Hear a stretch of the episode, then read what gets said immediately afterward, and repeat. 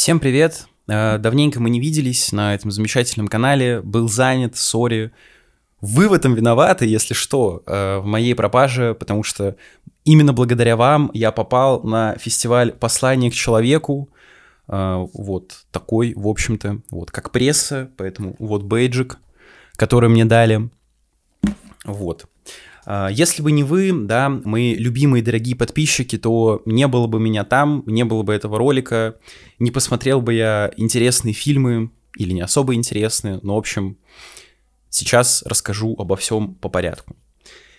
Я долго думал, а, с чего начать, и не нашел ничего лучше, точнее, как в целом построить повествование в этом ролике, потому что хочется э, рассказать обо всем, чтобы не пилить 500 коротких видосов, вот, пускай будет условно типа часовой, но при этом покрывающий вообще все.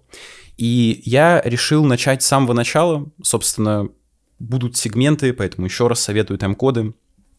Кстати, да, забыл представиться, меня зовут Вадим, вот мой бейджик, вы на специальном выпуске э, лучшего подкаста про кино «Разгона», где я буду рассказывать про мои впечатления после «Послания к человеку» э, фестиваля документального кино международного, между прочим, который проходил в Санкт-Петербурге с 20 по 28 октября, если не ошибаюсь. Вот, 33 да. Короче, как я туда вообще попал? Глава 1. вот.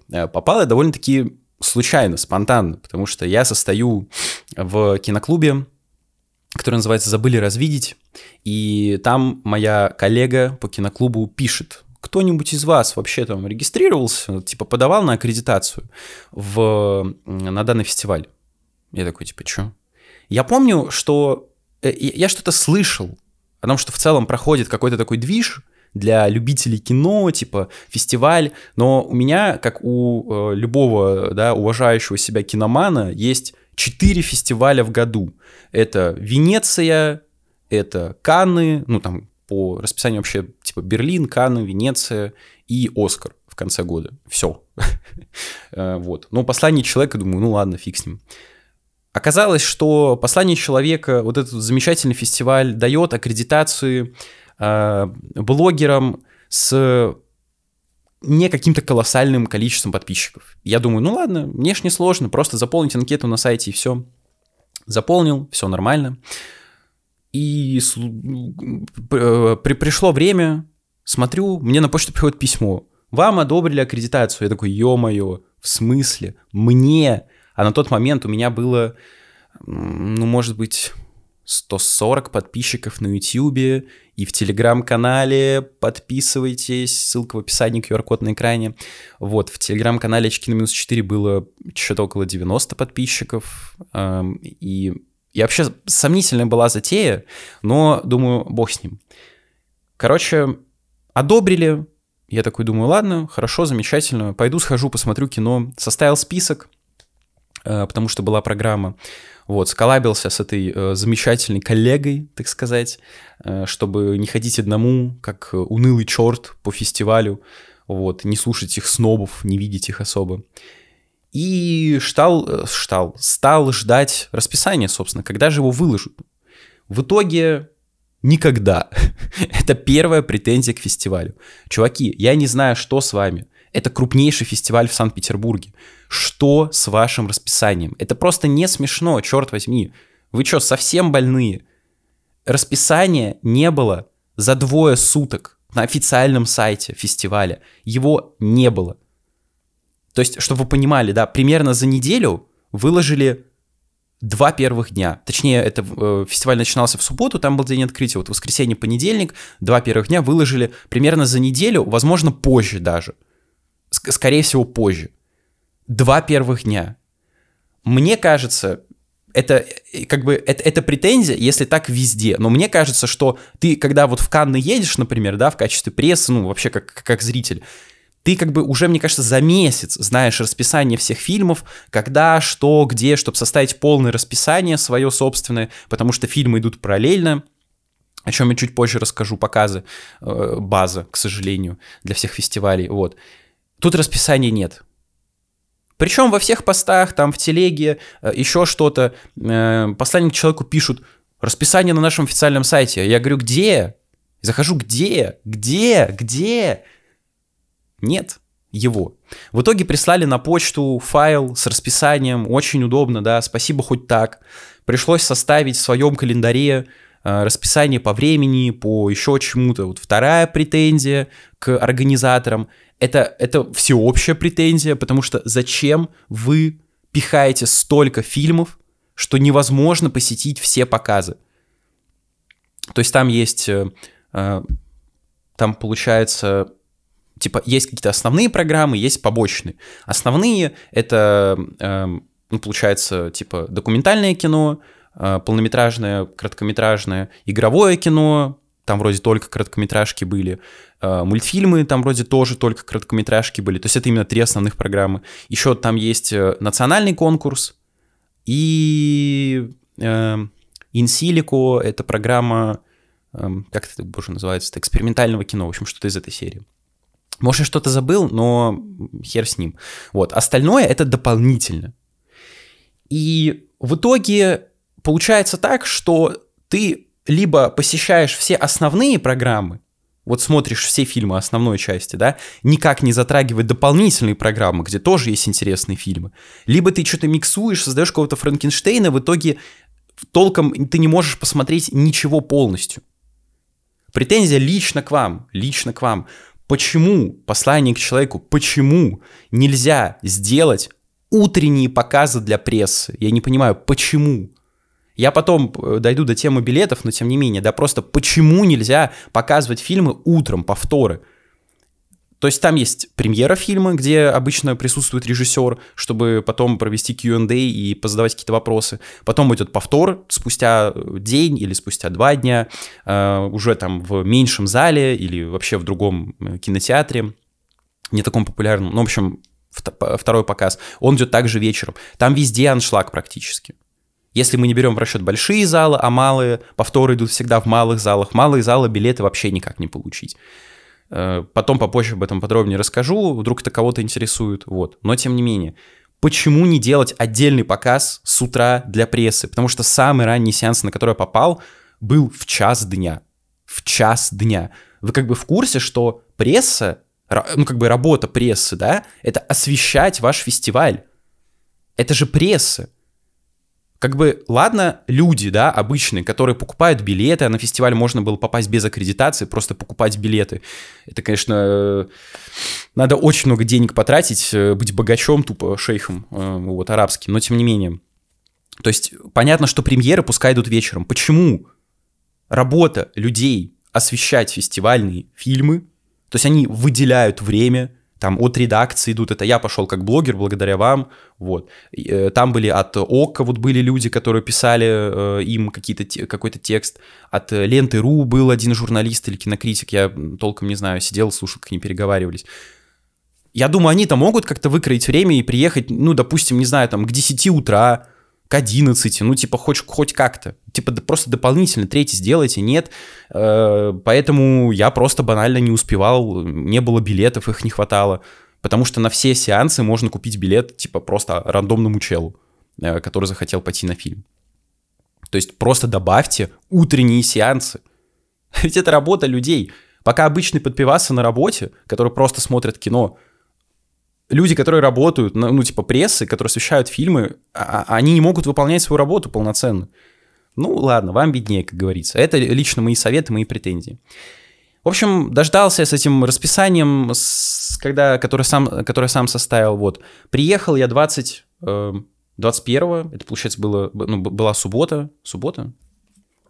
Э, я, я, я, я, я не помню. Короче, приехал на Э, я пропустил день премьеры, потому что там дополнительная аккредитация, поэтому если кто-то хочет идти, то в целом вы можете податься на аккредитацию, э, вам, вас, скорее всего, одобрят, но чтобы попасть на вот эту доп. аккредитацию, э, это фильм открытие, фильм закрытие, там, как мне рассказывали, все гораздо сложнее, там кого попало не берут, надо, в общем, там какие-то списки специальные, вот, в итоге, как мне говорила одна девочка, которая брала у меня интервью, э, залы были просто полупустыми. По крайней мере, на открытии э, там был фильм Мишеля Гандри э, «Книга решений», вот, если ничего не путаю.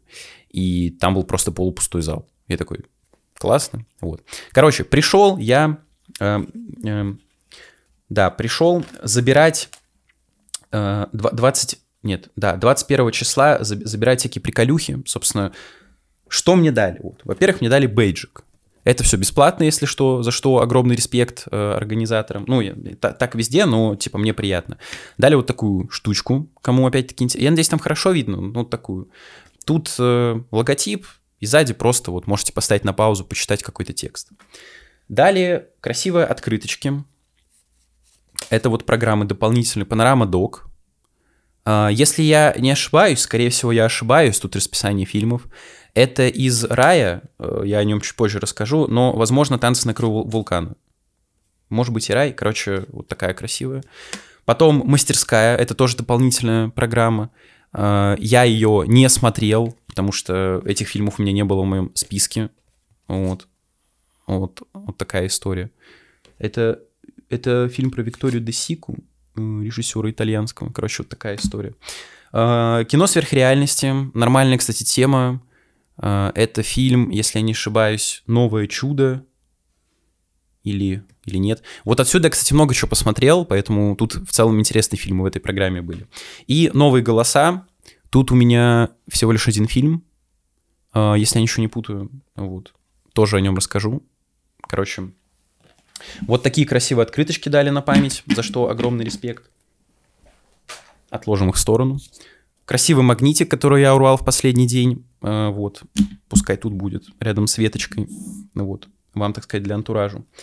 Далее, вот эту замечательную книжку под названием «Расписание», да, «Расписание», вот, вот так оно все выглядит, э, которое будет нам сегодня помогать не запутаться в фильмах, вот. И далее, побам, э, вот такую вот штуку про каждый фильм, она, она, она выполнена из качественной бумаги, да, обзор на книгу. Тут э, говорится про все, все вообще, все ленты, которые представлены на фестивале, про жюри, про организаторов. Я не знаю, как вам показать. Ну, вот, допустим, открою вот эту страницу, не знаю, что там. Э. Вот, давайте вот так. я надеюсь, там, я надеюсь, там нормально видно, что я тут открыл. Фильмы, которые не смотрел. Ну, короче, Суть, суть вы примерно уловили. Вот вам еще. Вот. Вот в таком формате э, представлена информация по всем лентам. Я читал про то, что смотрел. В целом здесь особо интересного ничего нет.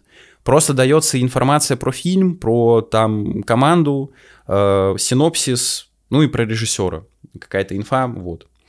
Ничего интересного, но базовый набор собран.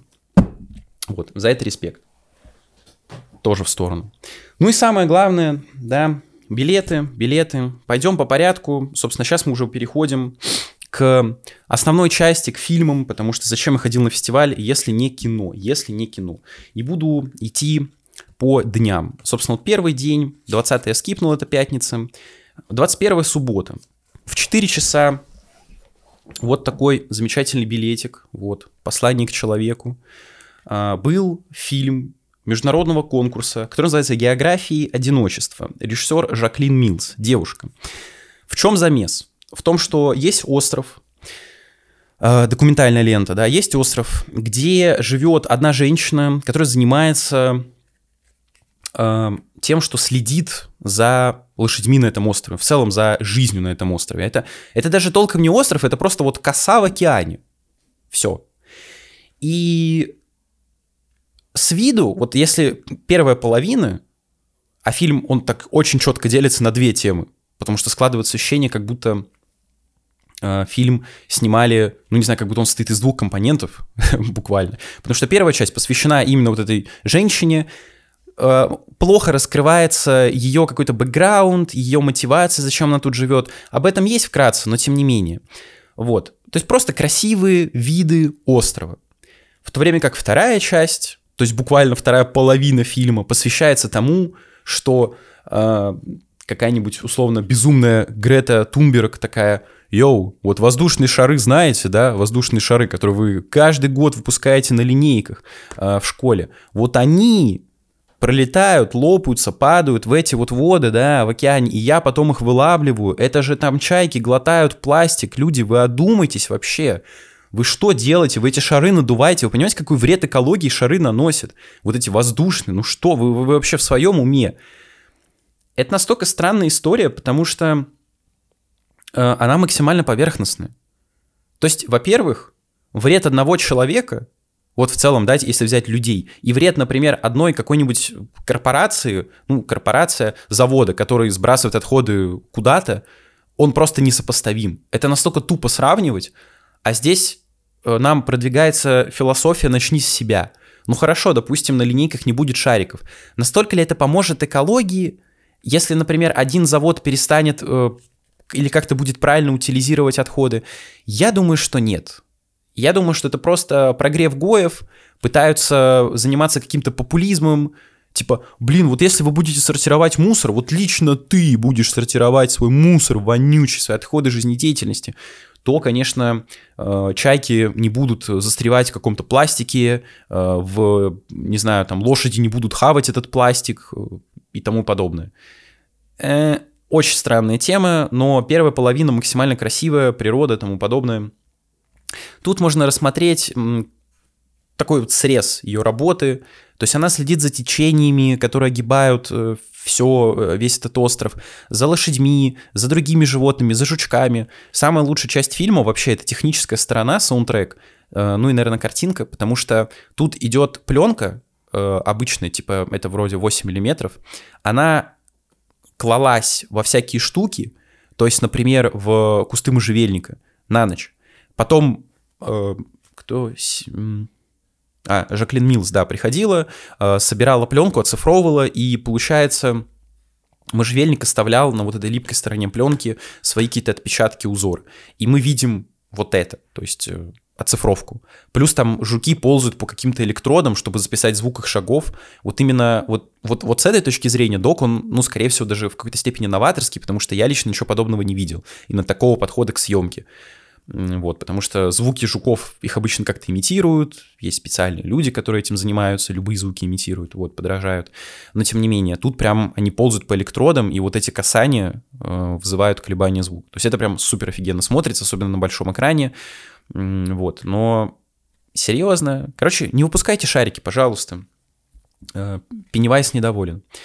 Дальше, следующий фильм в 7.10 «Синий зал», это документалка про Майкла Дугласа, которая называется, собственно, Майкл Дуглас Вундеркинд, режиссер Амин Мистари. Или Мистари, ну, если француз, то Мистари. 50, 52 минуты идет. Тут мы подошли к билетам. Потому что билеты — это самая главная проблема. Я ее коротко затронул в теме расписаний, потому что если бы нормально было составлено расписание, то есть были бы доп. сеансы для прессы, то не приходилось бы стоять в очередях, потому что тут как происходит?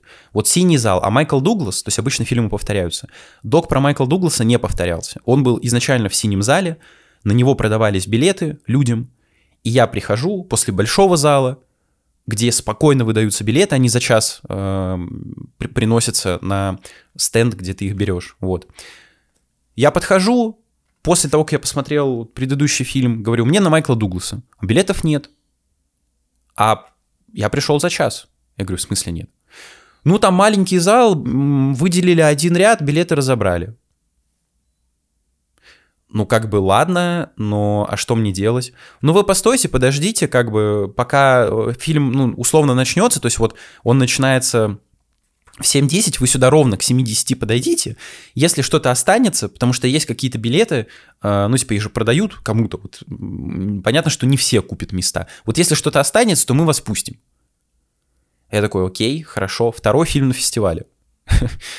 Как бы я пришел в 7.10, мне дали билет, слава богу, я сел, стали заходить еще люди, еще, еще. В итоге кто-то сидел на полу, кто-то просто стоял 52 э, минуты и тому подобное. Это настолько странно, просто сделайте доп. сеансы. Если вы хотите другим людям, которые не получили аккредитацию, продавать билеты, то есть просто обычным зрителям, да, которые платят за билеты. Ну хорошо, ну сделайте доп. билеты, типа доп. сеанса, чтобы ты просто пришел, показал, я пресса, все. Как это работает в больших залах. Потому что в больших залах ты просто приходишь, показываешь бейджик, тебе дают билет, твой законный билет.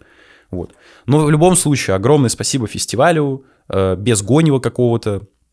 за то, что в целом мне дали аккредитацию маленькому каналу. Собственно, вот рассказываю э, про вас. И если бы я не получил аккредитацию, я бы не пошел на фестиваль, потому что у нас был один знакомый тоже с киноклуба, который не получил аккредитацию, потому что не подавался, и ходил на, фестиваль, на, на, на, на сеансы вот так. Я говорю, и как тебе? Он говорит, круто. Э, на один этот на один сеанс билет стоил 250 рублей, на другой 400. Я такой, «А, вау, нифига. А там, типа, каждый день по, э, не знаю, может быть... Ну, короче, там много фильмов показывается. В общем, не суть. Все, возвращаемся к Майклу Дугласу. Собственно, Майкл Дуглас Вундеркинд. Э, док, который показывали в Каннах, собственно, кто не знает, вот э, в этом году вроде как Майклу Дугласу дали почетную золотую пальмовую веточку э, за его вклад в кинематограф, потому что он известен как актер, как режиссер, как продюсер, короче, ну, как режиссер, э, короче, как продюсер точно известен, вот. И этот док посвящен не только Майклу Дугласу, но и Кирку Дугласу, потому что Вундеркинд, он не просто так. Я думаю, многие знают Кирка Дугласа, особенно олды, по фильму, например, «Спартак» или «Тропы славы» Кубрика. А, вот. Это звезда просто мирового масштаба, то есть все хотели быть Кирком Дугласом. И вот в такой семье рождается Майкл Дуглас. Ребенок, отец которого просто звезда, к которой мечтают все прикоснуться, к которым мечтают стать буквально каждый. Как живется сыну в такой семье, когда он растет? Очевидно, он недополучает внимания со стороны отца. Потому что отец все время на съемках, все время в разъездах, все время чем-то занят. Да, он старается выкраивать время для ребенка, но ребенок недополучает внимания.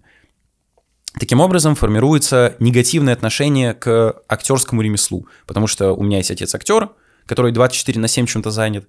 Э, он не присутствует в семье, где-то там постоянно. Для ребенка это травма, очевидно отсутствие нормального воспитания, еще что-то. И в итоге каким-то чудом Майкл Дуглас оказывается на съемочной площадке, а по сути фильм построен как интервью. То есть просто Майкл Дуглас сидит, у него берут интервью, он рассказывает про свою жизнь, и это все снимают, параллельно идет какая-то хроника вот, э, тех лет. И постепенно мы видим, как Майкл Дуглас пытается вначале от такого статуса ну, персона нон-грата все-таки к человеку, работа нон-грата, да, то есть от актерской профессии, которая его, ну, воротила, типа, точно нет. Он становится вначале великим продюсером, «Пролетая над гнездом кукушки» — это его работа продюсерская, вот. А, и потом актер.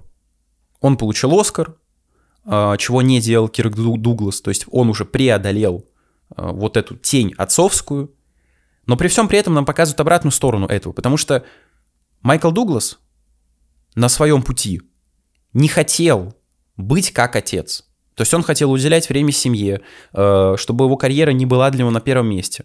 Но это было в самом начале.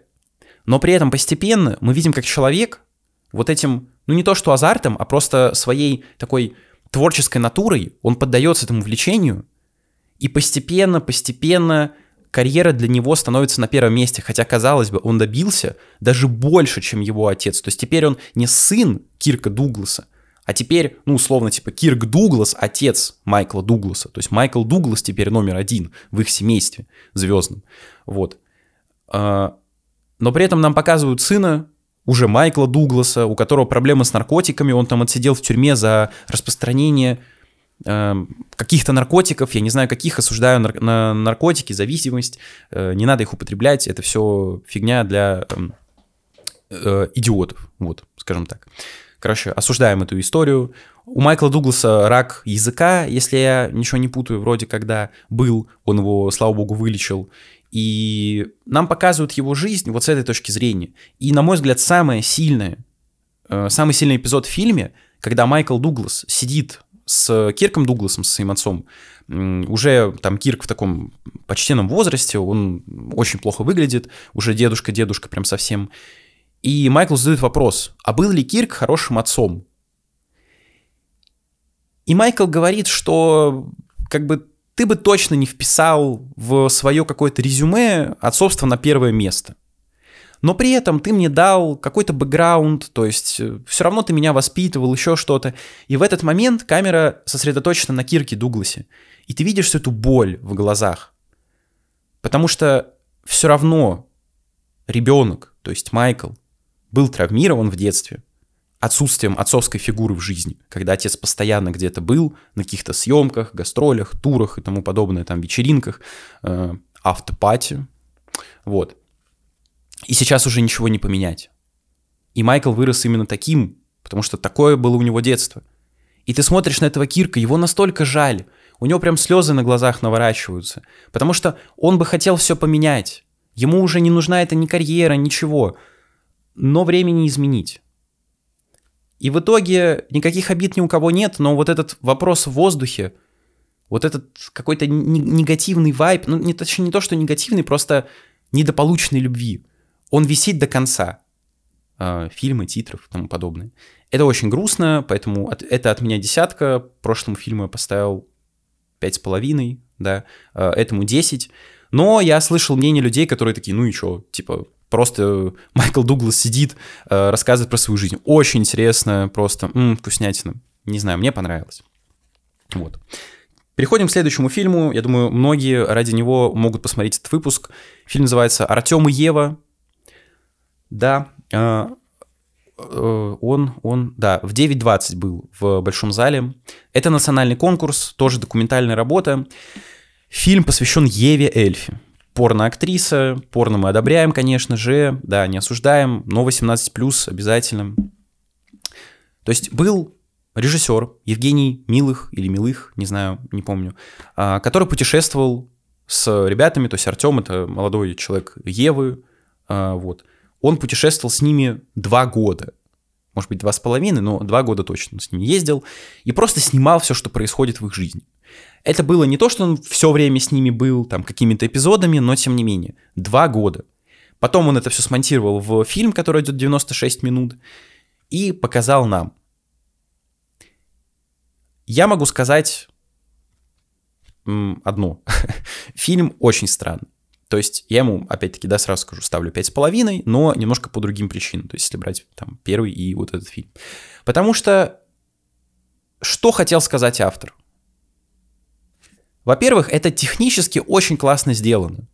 Потому что ты реально чувствуешь себя на месте вот этого режиссера, который просто живет с двумя подростками, которые внезапно хотят зарабатывать деньги порнографией, то есть загружая ролики на Pornhub. Вот, таким образом.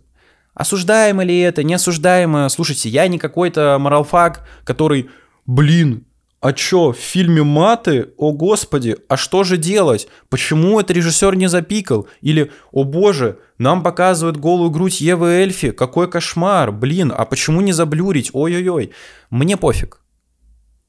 Каждый делает, что хочет, лишь бы это как-то не выходило за рамки э, его собственных интересов. То есть без навязываний. Без навязываний. Фильм просто показывает вот эту ну, профессию без цензуры. Точнее, без, без каких-то купюр. Ты смотришь ролик какой-нибудь, да, на том же самом Порнхабе, где Ева Эльфи сексуальным голосом говорит «Oh, hello, my friend, my stepbrother» и тому подобное. И ты видишь, как это записывается. То есть как Артем стоит с камерой, там, направив на ее лицо, она не знает английский, он ей э, выписывает фразы, чтобы она это все произносила. Она такая, блин, да я что-то не понимаю, что вообще написано условно, вот.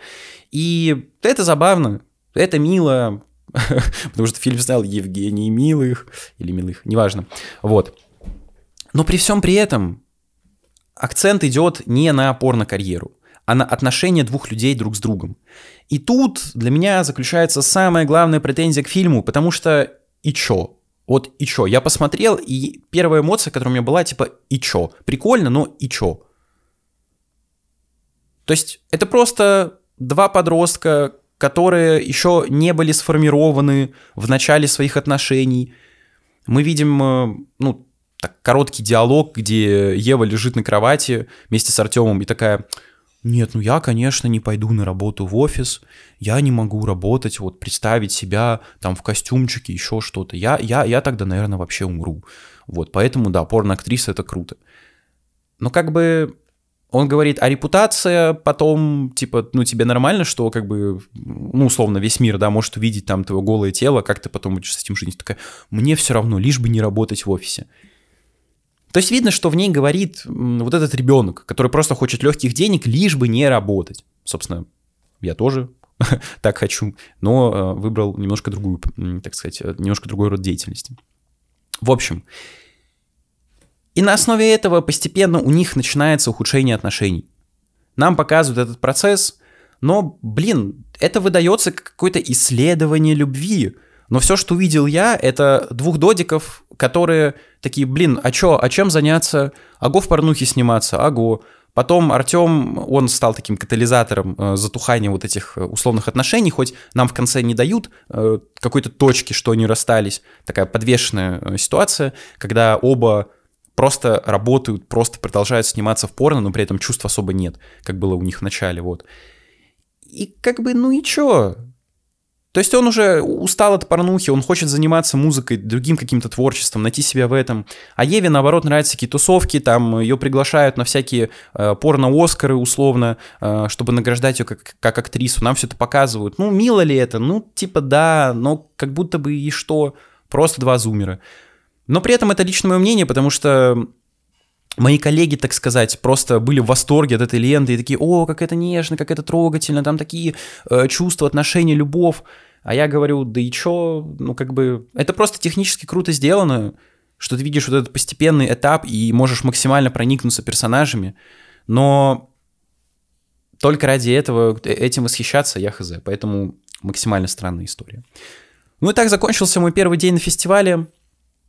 Поэтому вы не переживайте, дальше что будет короче, просто первый день он вот такой. Я после первого дня остался под смешанными впечатлениями, потому что я не могу предъявить что-то фестивалю за э, фильмы, которые показывали, потому что, ну типа, то, что им прислали, они из этого и выбирали. Это не то, что как бы создатели фестиваля снимали свое кино. Но мне всегда вот, особенно дальше, это проявится, да, по ходу моего повествования, всегда так интересно. Вот если вот это выбрали, то что за дерьмо осталось за бортом? Там будут фильмы. Э, собственно, давайте, в общем, дальше двигаться. Дальше у нас воскресенье, 22 октября. Тут я посмотрел э, как раз-таки да, вот в 4 часа. У меня, к сожалению, нет билетов с воскресенья, даже не знаю почему, как-то мне их не выдавали. В общем, в 4 часа три, две короткометражки, один э, полный метр э, доки, международный конкурс 2. Первый фильм называется «Протезы», 15 минут, режиссеры Сидхарт Патаде или Патаде и Нихил Лама или Лама, я не знаю. Это очень странная работа, она максимально простая и как будто бы на этом и все. То есть нам просто показывают историю деда, который потерял свою вставную челюсть, ну, то есть вот эти самые протезы, э, зубные, наверное, если так можно выразиться, и просто ходит и ищет э, 15 минут их. В конце находит, и на этом заканчивается. Прикольно ли это? Ну, очевидно, первое, что здесь может прийти в голову, это отец Флориана Зеллера, да? Не сын, который можете посмотреть по подсказке, э, выпуск про сына, который не получился, а именно отец. В отце была история. Тут док, который, как мне кажется, все-таки э, наполнен какими-то игровыми элементами, но тем не менее. Просто, опять-таки, и чё? Ну, ходит дед. Смешно ли это? Там был один момент, где он залазит на тумбочку, и э, ему кажется, что... В общем, все начинается с того, что у него день рождения, какой-то юбилей. Его привозят в отель вместе со всей семьей, потому что все родственники собираются. А он не понимает, что он в отеле, он думает, что он у себя дома. Он залазит на тумбочку и трогает пустоту, думая, что это какой-то шкаф. И такой типа, блин, а чё, а где челюсть? Тут ее нет, надо пойти дальше поискать. Это единственный прикольный момент. В конце нам показывают аквариум, куда дед выпускает свой подарок, это рыбку. А, я так и не понял, там рыбки то ли съедают, э, ну, типа, те, которые были, съедают новую рыбку или что. Но, в общем, в конце проводится, как мне кажется, такая параллель между вот аквариумом, вот этими рыбками и рыбкой, которую выпустили, новую золотую рыбку, и дедом, который точно так же сидит, оторванный от всех остальных, они его окружают, вот эти родственники, дарят ему какие-то подарки, что-то с ним разговаривают, э, пытаются, чтобы сделать так, чтобы он был в центре внимания, но ему это вообще не надо потому что он ну, не понимает, что происходит, кто все эти люди, он никого не узнает.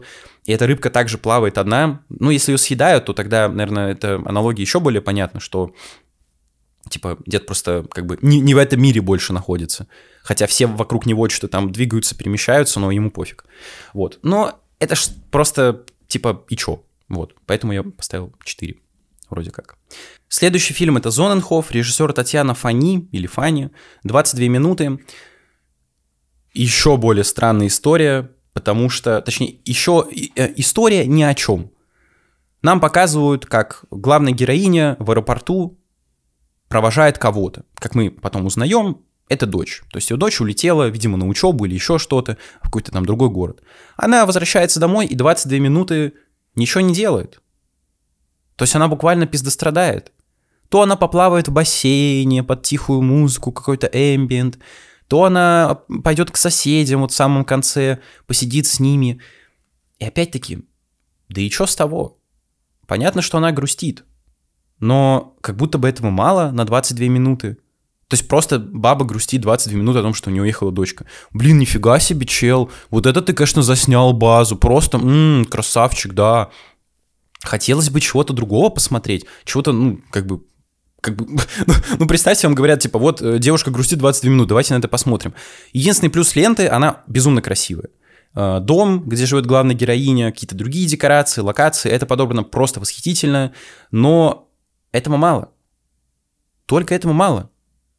И в конце, конечно, нам показывают сцену, где опять можно так провести, да, вот параллель с э, протезами, где главная героиня сидит в компании каких-то там своих знакомых, друзей, они так что-то гулдя, э, галдят, веселятся, а ей плохо. И вот она уходит, потому что она не чувствует себя в этом обществе. Э, к телефону звонит кому-то, и фильм заканчивается. Да, вот это интересно, выдал базу. Но это был еще просто писк, потому что это был шедевр Потому что последний фильм «Замок», режиссер Манти, Мартин Бенчимоль, 78 минут — это, блядь, ужас. Это просто пиздец, потому что после этой ленты мы с моей уважаемой коллегой пошли просто хуярить на стойки, потому что это, это, это такое кино, это настолько претенциозная параша, что просто словами не описать. Я, я, я буквально вышел после сеанса, и у меня голова пухла, у меня как будто подскочило давление, у меня просто мозг взрывался от того, что я посмотрел. Мы, к сожалению, сидели в этом маленьком синем зале в самом конце, и было неудобно обходить, ну, мешать людям просмотр. Но вот представьте сцену, да, из заводного апельсина, вот это, это, это как бы, это литерали я. Я сидел, у меня был истерический смех, потому что я не понимал, как такое можно снять. Собственно, в чем проблема заключается? Фильм идет 78 минут. Вы думаете, ну 78 минут, окей, замок. Угу, интересно. Идея неплохая. Потому что нам показывают невероятной красоты локацию. Я не знаю, где режиссер такой это откопал, но это замок в, я не помню, страна, ну, короче, то ли Аргентина, то ли что-то такое. Вот. И он просто находится в каких-то, ну, таких, типа, цивилизованных джунглях. То есть посреди вот э, какого-то леса, но такой облагороженный. То есть это не прям какая-то глушь, Саратов. Вот. Это просто офигеть. Там такие пейзажи, вау, там туман, вау. Это просто надо видеть. Но параллельно с этим 78 минут нам показывают просто жизнь двух женщин, мать с дочерью. Замес заключается в том, что это как бы не ее дом. Ну, точнее, теперь это ее дом. В общем, она э, прилетела к женщине, которая жила в этом доме, к бабке, чтобы за ней ухаживать вместе с своей дочкой. Бабка сдохла, э, переписала дом на нее, на служанку, сказала, храни дом, вот, в целости и сохранности, а не своим родственникам оставила. В итоге вот эта тетка живет в этом доме, э, сводит условно концы с концами, э, и все. К ней приезжают родственники бабки, типа навестить, потусоваться. Но это просто жизнь человека, и все, двух людей в этом доме. Тут можно проследить отношения э, двух поколений, матери и дочери, что дочь хочет уехать в город, хочет бить татуировки, хочет заниматься машинами, а мать, ну, как бы ей грустно одной оставаться в доме, потому что это буквально замок, он большой, ну, не прям какой-то там, э, не, не Версаль дворец, конечно, не э, Эрмитаж, но, типа, все равно замок, там вроде три этажа или что-то такое, такой, ну, фотки вроде как будут, поэтому можете посмотреть, а не послушать, э, вот, видеоверсию подкаста. И как бы это настолько бездарно смотрится, потому что вот это все, как будто, знаете, не знаю, э, режиссер такой, блин, я вот хочу снять Короче, э, док, док, да, отправить его на, на Берлинале, потому что фильм получил вроде награду какую-то на Берлинском кинофестивале, вот. Но при этом я не хочу быть в одной категории с коротким метром. И он вот эту историю, вот 78 минут, это получается 18 минут, да, если минус 60, то 18 минут он просто берет как соплю и вот так вот размазывает еще на целый час. Потому что этот хронометраж абсолютно не нужен этой ленте. Просто бездарнее я 60 именно минут не проводил. Потому что 18 минут — это чистый кайф. Вот если брать концовку, там как раз раскрывается вот эта тема отношений отца-дочери, как, о, господи, отца, матери и дочери, когда дочь уезжает э, все-таки в город, продолжает навещать мать. Там невероятно ламповые в самом конце видосы, снятые с телефона, типа вертикально. Э, то есть это видно, ну, типа док, вот, э, именно это точно док. Э, там условно live в Инстаграме, где дочка просто показывает отношения с матерью, как они там сидят, тусуются, кофе пьют. Это просто невероятно атмосферный вайб, просто вайбовый момент. Но это идет буквально минуту, условно две. Все, А на что 76 минут еще ты потратил? Убожище, зачем ты это снял?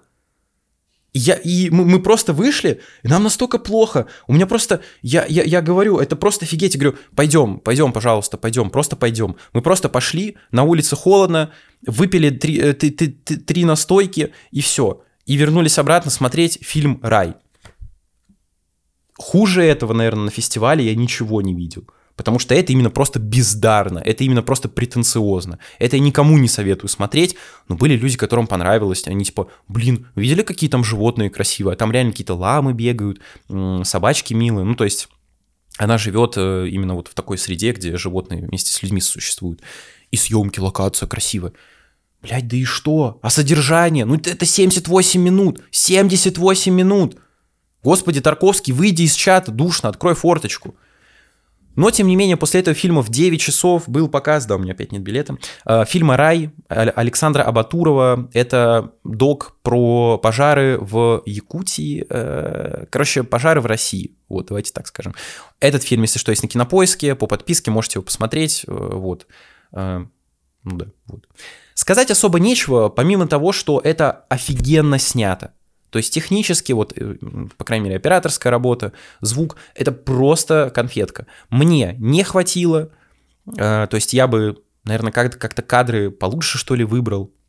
Но там было два момента. Первый, когда, видимо, с коптера э, нам снимают пролет над лесом в самом начале, где ты просто видишь, что все объято дымом просто с леса дым поднимается, эта картина как будто, не знаю, как будто просто вулкан извергается. Это просто невероятно захватывает дух. И второй момент был супер сильный, который мне запомнился. Это четыре человека, их отправили на фронт уже так ближе к концу, чтобы потушить там пожар. Они приезжают, а там просто пиздец, потому что это буквально лес, вот он объят стихией огня, просто он весь в огне. И ты видишь вот этих четырех людей, четырех, да, это тот самый вайб, когда просто человек — это песчинка, и ты рассматриваешь его с точки зрения там космоса, да, вот если так сравнить, где человек один, и где там другие планеты, где целые вселенные. Вот то же самое, то есть просто крупный кадр, ну, точнее, это как, типа, как бы далекий человек и лес. Просто офигеть. И все вокруг пламенем объято. И ты понимаешь, что эти четыре человека, они ничего с этим не смогут сделать. Но при этом фильм мне показался ненужным, что ли. Потому что есть вот эти зоны, э, которые российскому правительству выгоднее не тушить, чем тушить. Потому что деньги, которые будут затрачены на то, чтобы потушить пожар, вот именно в этих каких-то областях, они там условно выделены на карте, э, они не покроют, ну, как бы спасенные какие-то поселки или еще что-то. То есть там просто лес, там больше ничего нет, поэтому спасать там особо нечего. И поэтому никто их не тушит, кроме местных жителей. И нам показывают историю э, вот местной деревни, которая находится как раз на стыке вот этой зоны, где надо тушить пожар, не надо тушить пожар. Пытаются э, показать, насколько это страшно, потому что какие-то селы горят, которые находятся в этой прям зоне, но их мало, там мало жителей, поэтому это все равно экономически невыгодно. И как бы сама задумка понятна, но как будто бы этот фильм, э, он не для нас снят. Точнее, он, его не нам нужно показывать. Ну, типа, вот я его посмотрел. Знал ли я, что в России есть проблема с пожарами лесными? Ну, конечно, знал. Каждый год горят леса. Что лично я могу сделать? Ну, максимум вот снять видео. Куда-то пойти, кому-то написать. Да всем насрать. И как будто бы режиссер об этом знает и просто снимает, ну, такой красивый фильм, страшно красивый фильм. Типа, и чё, опять-таки? Те, кто должен отвечать за вот эти, за тушение этих пожаров, они никогда в жизни этот фильм и не увидят, им просто пофиг. В итоге зачем такое снимать? Понятно, что надо такое снимать, надо об этом говорить, но такое нужно тиражировать, чтобы в итоге это дошло до нужных людей, а не просто снять фильм, положить его на полку, закинуть на кинопоиск, вот на фестиваль и все. Типа, я молодец. Ну, молодец, базару ноль. Ну, как будто и что дальше? Не знаю. Короче, тема такая достаточно дискуссионная, но э, у меня были вот такие мысли. И на вторник это все. Переходим, собственно, к среде. К среде, да, вот, к среде. А, понедельнику? Стоп. Запуталась. А, это было воскресенье. А, вот, к понедельнику, да. 23 октября. 23... Нет, у меня тоже нет билета. Тут я посмотрел э, отличный фильм «Колебания». Это «Новые голоса 2» программы. Собственно, Со- собственно вот э, изображение. Да, давайте вот так покажу. Вот, это уже практически кон- конец фильма. Там до титров минут 5, наверное, осталось. Вот. «Колебания», значит, это это, это что-то с чем-то. Режиссер Сирил Шойблин или Шайблин, Швейцария, 93 минуты идет. Это художественный фильм. И его я советую посмотреть ну, не буду говорить всем, потому что он все-таки не для всех, вот, не для быдла. Э, на самом деле нет. Просто вы подобного, наверное, не видели. То есть в чем здесь замес? Замес здесь я не буду э, уходить во всякие философские течения или какие-то там политические вот эти хрени, потому что мне наплевать. Э, я расскажу просто свои впечатления от фильма. Приезжает мужик в Швейцарию и знакомится с обществом анархистов э, тех лет. А фильм происходит... Блин, я просто забыл, как его зовут.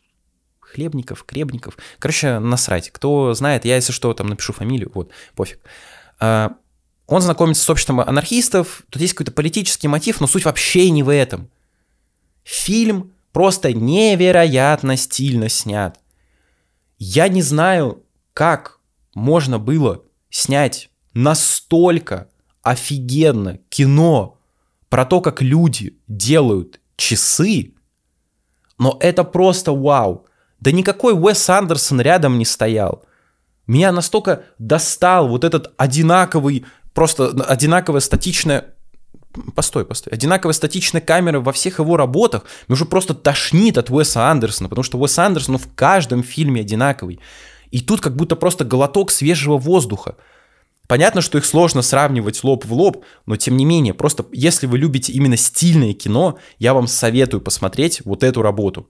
Потому что начиная от фабрики, где собирают часы, собственно, где и зарождается вот это анархистское какое-то там течение, да, нам на это наплевать, а, там снято вот это вот скрупулезное дрочево, когда э, под микроскопом, вот с этими, э, как ну не знаю, короче, линзами, да, увеличашками, каждый механизм заводят вручную и тому подобное. Это настолько сексуально снято, это просто офигеть. Как будто просто документальная хроника. То есть люди создают вот эти самые известные швейцарские часы, вот эти механизмы, которые на века, как они заводят всякие шестеренки, как они натягивают пружинки, еще что-то.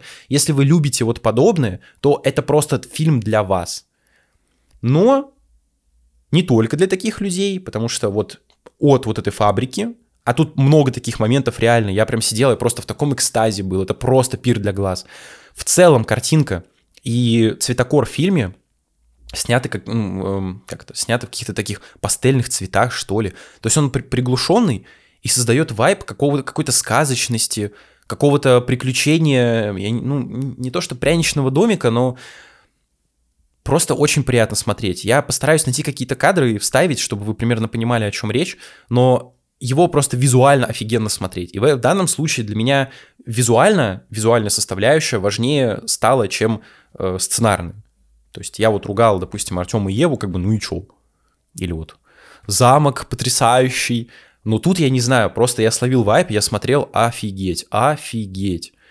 Поэтому от меня 6, но нужно понимать, что это максимально медитативный фильм. Тут есть какой-то сюжет, но режиссеру не особо было интересно это все разбирать, в этом копаться. Поэтому я об этом и не буду говорить, потому что я с ним абсолютно согласен. И оказалось, что это все фильмы на понедельник. Очень странно. Ну ладно. Тогда вторник, 24 октября. Э, тут уже пошли фильмы позабавнее. И тут уже есть билеты. Вот, собственно, в 4 часа я пошел на два фильма. Это «Крохи» и «Армрестлер». «Крохи», режиссер Клара Анастасия э, и Габриэла Гая Мейер... Мей... Мейр... Мейрелеш. Мейрелеш. Вау. Это очень странная работа, тут она именно странная, потому что нам показывают э, съемочную группу, которая приходит в дом. Это, если что, короткометражка документальная, да, она, она приходит просто в дом к женщине, очень странной. Она себя ведет как условно ребенок. То есть она не то, что она тупая, нет. Она просто очень экспрессивная.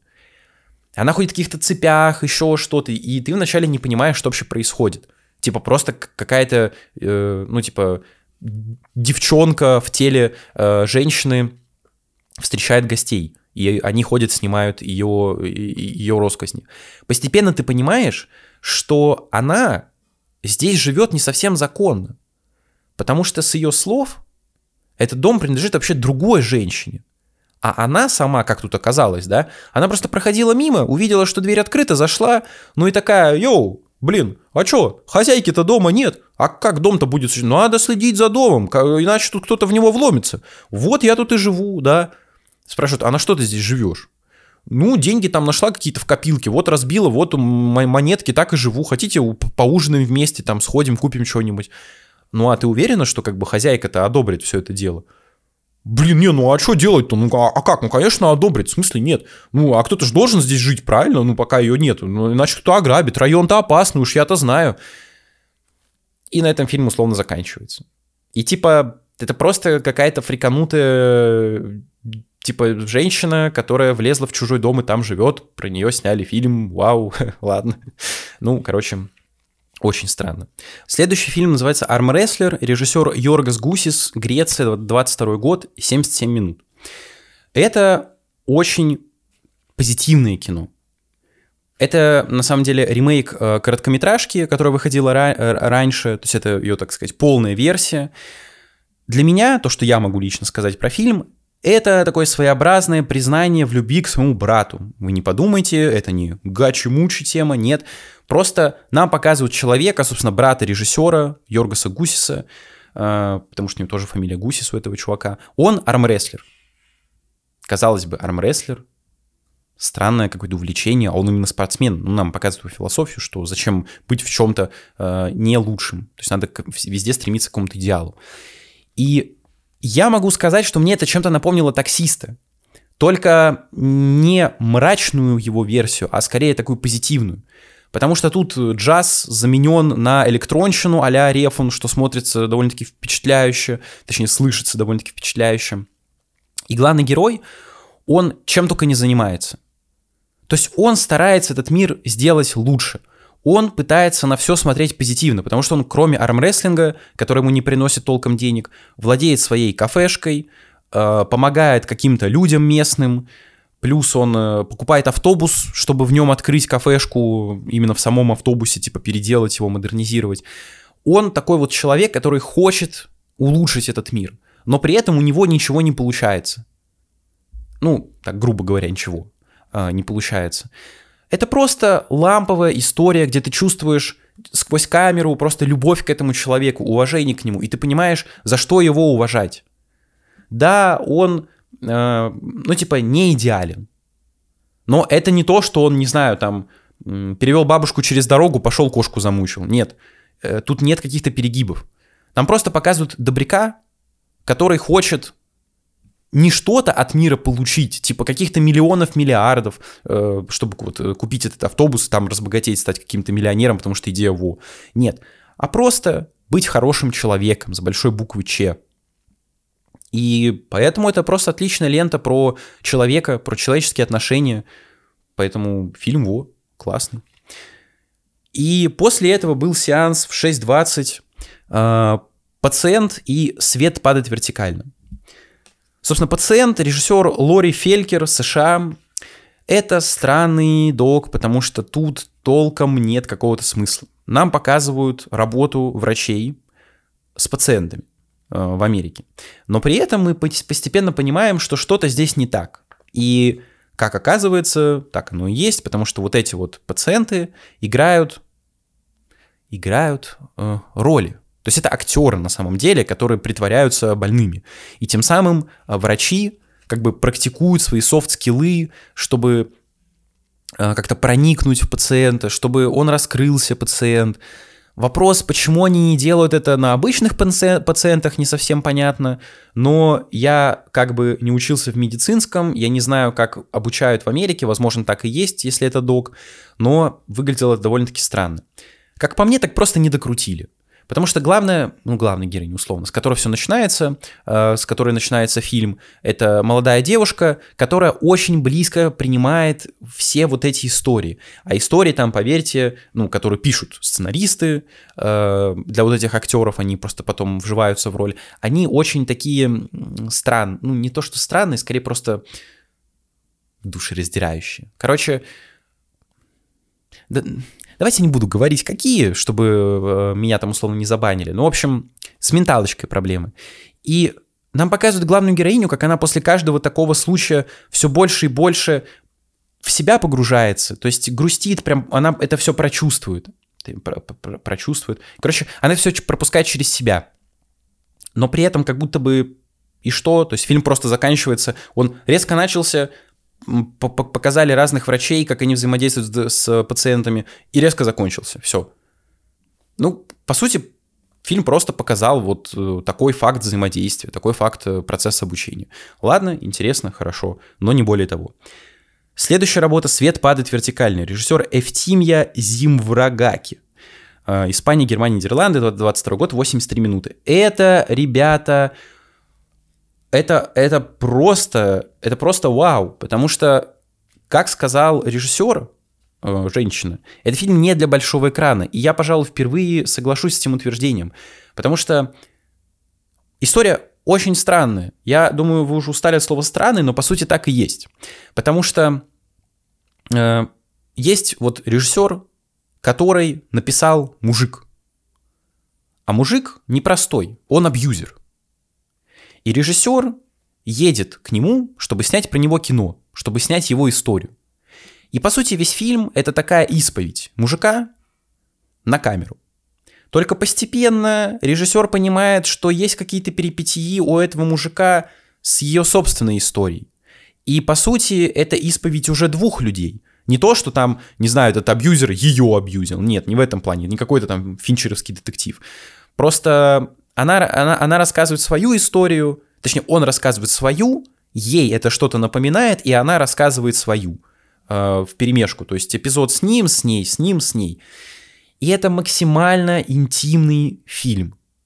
То есть он вообще в кинотеатре никак не смотрится. Вот мы смотрели втроем с коллегами, мы просто ржали, э, вспоминали Тарковского, его затянутость и тому подобное. Но если вы будете смотреть это дома, в, ну, с пониманием как бы дела, потому что сама тема, она довольно-таки интересна. Исследовать, исследование личности абьюзера. То есть это человек, который отдает отчет в том, что он делает, он просто рассказывает, как он к этому пришел э, на камеру. Это, если что, не прям все интервью, потому что он вообще думает, что фильм про него снимают художественный, хотя снимают док. И ему там подыгрывают, каких-то актеров подбирают, еще что-то. В общем, это довольно-таки страшное зрелище, но оно вообще не смотрится в кинотеатре, поэтому, я не знаю, если сможете посмотреть, то лучше это сделать дома, конечно. Вот. А так это просто, про, про, просто какой-то рофл. И вроде как э, это, да, это все на 24. Переходим к 25 октября. Среда. Тут я посмотрел э, в два часа два фильма. Первый называется «Все дни мая», режиссер Мириам Чарльз, э, Канада, 23 год. Шесть минут. Вот это реально странная работа, потому что, по сути, все, что нам показывают, это красивые кадры, э, так, плюс-минус статично, то есть там минимальное движение. И за кадром женщина рассказывает про себя, про своего сына, как она собирает школу, как она живет. 6 минут, все, фильм закончился. Че было, к чему было. Причем это не какая-то история абьюзера, не какая-то история из разряда «меня била мать» или «я бью сына». Нет, просто э, девка говорит, ну, блин, вот у меня есть сын, я собираю его в школу, все. Ты такой, чё? Ладно, собирай дальше. И следующий фильм «Осколки неба», режиссер Аднане Барака, Марокко, Франция, 22 год, 84 минуты. Вот это, вот это, вот это уже прям кино так кино, так сказать. Потому что это док в стиле сталкера, в, стиле, в стиле Тарковского. Но при этом он меня смог тронуть. То есть в чем замес? А, если как-то коротко, то вот в Марокко, в пустыне, с Марса а, упал метеорит когда-то давным-давно, и стали в этой пустыне находить остатки этого метеорита. И оказалось, там вставляют э, фрагмент, сегмент с учеными, что в этих осколках метеорита, которые прилетели с Марса, нашли жизнь, нашли органику. И получается, что как будто бы человечество, ну в целом жизнь на Земле, при, прилетела из космоса. То есть вот на этом самом метеорите. Я уж не знаю, так это или нет, я не ученый, я не буду вдаваться в эту дискуссию, влезать, но тем не менее, как это снято? Это просто офигенно. Если вы не любите медитативное кино, а это именно этот случай, то дропайте, не смотрите и тому подобное. Потому что большую часть хронометража мы наблюдаем за тем, как люди просто ходят по пустыне, ищут камни, и все. У них не получается, получается, это уже не важно, но тем не менее. В конце следует Спойлерить, не спойлерить. Ну, я, я думаю, вряд ли вы в целом это сможете посмотреть, где-то найти. Ну, короче, в конце следует просто офигенный сегмент. Просто это как буквально гром среди ясного неба, потому что ты вообще этого не ожидаешь. Тебе, тебе, тебя кормят вот этой ходьбой и разговорами условно ни о чем, а, о смысле жизни, да, о поиске смысла жизни параллельно с камнями. Бац, и тебе показывают вот эту как-то сотворение нашей, ну не вселенной, а вот этот большой взрыв. То есть как собирается э, какие-то камни, как астероид на астероид, бам, там планета, э, взрыв, как-то столкновение двух сверхновых. Это настолько красиво технически сделано. Наверное, вы по-любому видели взрыв э, из Опенгеймера э, Нолана. Вот тут примерно то же самое. То есть Тут даже непонятно, это все CGI, или это какие-то модели, или это э, компиляция, то есть одно плюс другое. Это просто невероятно снято, это невероятно красиво сделано. За это, конечно, респект э, не режиссеру, потому что этот фрагмент был куплен на какой-то сторонней студии, которая это все сделала. Ну и как бы хер с ним. Это просто офигенно выглядит именно технически. Просто вау. Супер вкусно. Но при этом фильм э, мне показался довольно-таки претенциозным, хотя я поставил в итоге 8, потому что это не только поиск камней, это поиск себя, это поиск лучшего будущего, поиск смысла жизни, потому что э, вот эта теория Дарвина, она ставится под сомнение, а если вот даже такой базис, как бы, да, принятый, мы сейчас не берем в расчет религию, где э, у мужика вырвали ребро, сделали бабу или тому подобное, всякую херню, да, э, то есть вот такой базис, как бы появление жизни на Земле, он переворачивается с ног на голову, потому что мы как бы не тут появились, а где-то там условно, да, в космосе, на Марсе. И люди просто пытаются как-то ну, осознать это. То есть, что дальше с информацией делать. Медитативно, да, виды пустыни невероятно красивые, как там гроза над какой-то горой сверкает, просто офигеть. Мое почтение оператору, то есть режиссеру, потому что он тут еще был оператором параллельно с этим. Супер вкусно снято, но как будто бы и чё. Я не люблю такие философские мотивы, но при этом фильм невероятно красиво смотреть, э, приятный и тому подобное. Э, ну и дальше я пошел на национальный конкурс. Тут э, вот в 4.30 две работы. «Мама Америка» и «Лосенок». «Мама Америка», режиссер Анна Швейгольц, Россия, 23 год, 6 минут. Это безумно трогательная история. Я даже, когда хотел что-то спросить у режиссера, э, я ну, я, я, я в итоге не спросил, просто это тот фильм, за который не хочется благодарить. Потому что эта история, э, собственно, авто, ну, условно, биография, да, это история режиссера, э, ее отношений с матерью.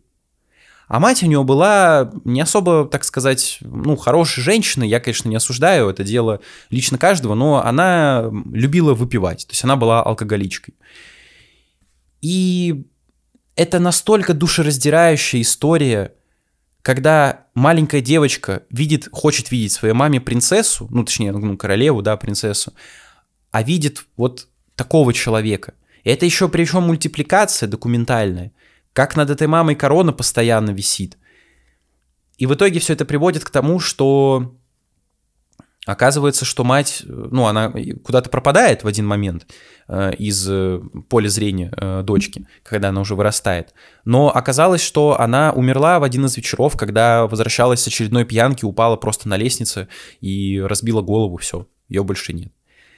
Может быть, это звучит тупо, но просто это надо посмотреть, потому что те эмоции, с которыми снят док, я прям сидел и, ну, немножко, ну, я не плакал, конечно, но было смотреть это не особо приятно, именно осознавая, что э, режиссер вложила в, этот, в эту работу. И следующий фильм э, называется, как я уже сказал, «Лосенок», режиссер Елена Копцева. Это классно, это классно, потому что это как раз тот пример, как сейчас в 23 году снимать политические фильмы. По сути, фильм построен на параллели, потому что главная героиня, она э, заведует лосиной фермой, то есть она там э, фильм с чего начинается, что э, э как лосиха, у нее рождается лосенок, и она, героиня, принимает роды у лосихи, минутка поучительной информации, да, нужно лосенка сразу отобрать у лосихи, чтобы не было вот этой привязи, э, потому что все-таки дикие, дикие животные. Она сразу же забирает малыша под э, вопли матери и отводит его в загон. Все, то есть больше никогда они не увидятся. Мать никогда не увидит свое дитя. Никогда больше. Вот. По крайней мере, вот в заповедниках так устроено. И вот эта вся история с лосиным заповедником очень, ну, не тонко, толсто, но при этом очень прям в точку рифмуется с историей главной героини, потому что у нее ее собственный сын учится в кадетском училище. И мы видим ребенка, который не особо хочет ходить по струнке, слушать тупых дядек, тетек, отдавать им честь и тому подобное. А мать этого не понимает, потому что, ну, как бы, ну, это ребенок, переходный возраст, справишься, еще что-то. Ты видишь ребенка, который ну, которого, по сути, вот эта армия, да, вот эта кадетская херня точно так же отлучает от матери, потому что все строго, телефоны забираем, э, там, не знаю, типа, навещать только тогда, не больше, не меньше, все. Ты видишь, как ребенок хочет к ней, потому что, ну, насколько я понял, да, он там себе что-то подмешивает, чтобы там повысить температуру, э, специально как-то у себя вызывает всякие симптомы и тому подобное. Ну, типа, без селфхарма, если что, да, осуждаю селфхарм, вот, но просто хочет к ней. Он к ней приезжает, она такая, о, опять приехал, ну ты, блин, какой-то некрепкий у нас вырос, да, здоровье. Он говорит, мама, я не хочу, я не хочу туда. Ну, сынок, надо, надо, все стерпится, слюбится, давай туда, там, спустя неделю условно. Он опять туда уезжает. Это настолько показательная история, да, она максимально простая, вот эта аналогия, параллель, ну, она очень легко читается в фильме, и в целом до этого можно и так дойти. Но при этом я не переставал удивляться весь э, хронометраж, э, когда смотрел, потому что каждый раз нам показывают новые, новые, новые параллели. Когда э, ну, одного из детей лосихи, да, лосенку уже взрослого, то есть нового, да, лося, насильно прям затаскивают для, вот, в контейнер для перевозки, чтобы в зоопарк отправить или там какую-то другую ферму лосиную, да, мы видим, как мать насильно своего ребенка везет обратно в вот это кадетское училище, хотя он не хочет, он, он и прямо говорит, мама, я не хочу, мне там не нравится, меня там обижают. Да ладно, сынок, ничего страшного, ну пофиг и тому подобное. То есть я просто не перестаю удивляться тому, насколько люди — это всего лишь животные, просто тупые животные, а не люди. Это как бы людям приятно считать себя людьми, что нет, вы что, у нас есть разум. Вот, пожалуйста. Тебе твой родной ребенок говорит, что он не хочет туда ехать, ему там не нравится, его там обижают, обижают мать, называя лосихой и тому подобное. Ну, блин, ну, ну ладно, ну ладно. Как бы человек со своим разумом говорит, ну ладно, ну а что поделать, ну, ну надо к этому привыкнуть. А при этом лось, ну как бы, да, лосиха со своим ребенком, она просто так никогда от него не отстанет. То есть если их не разлучать сразу, то вот эта связь, коннект, э, ну это получается у животных нет э, как бы разума, да, они могут мыслить, это, я забыл, как это называется. Ну, короче, его инстинкт, это у них инстинкт, но при этом вот эта инстинктивная связь ребенка с э, матерью, она их связывает на всю жизнь. То есть они никогда не расстанутся. Он всегда будет к ней приходить и как-то взаимодействовать с ней. А у людей все просто. Хотя люди это ведь венец творения. Насколько это все фуфло, просто фуфло.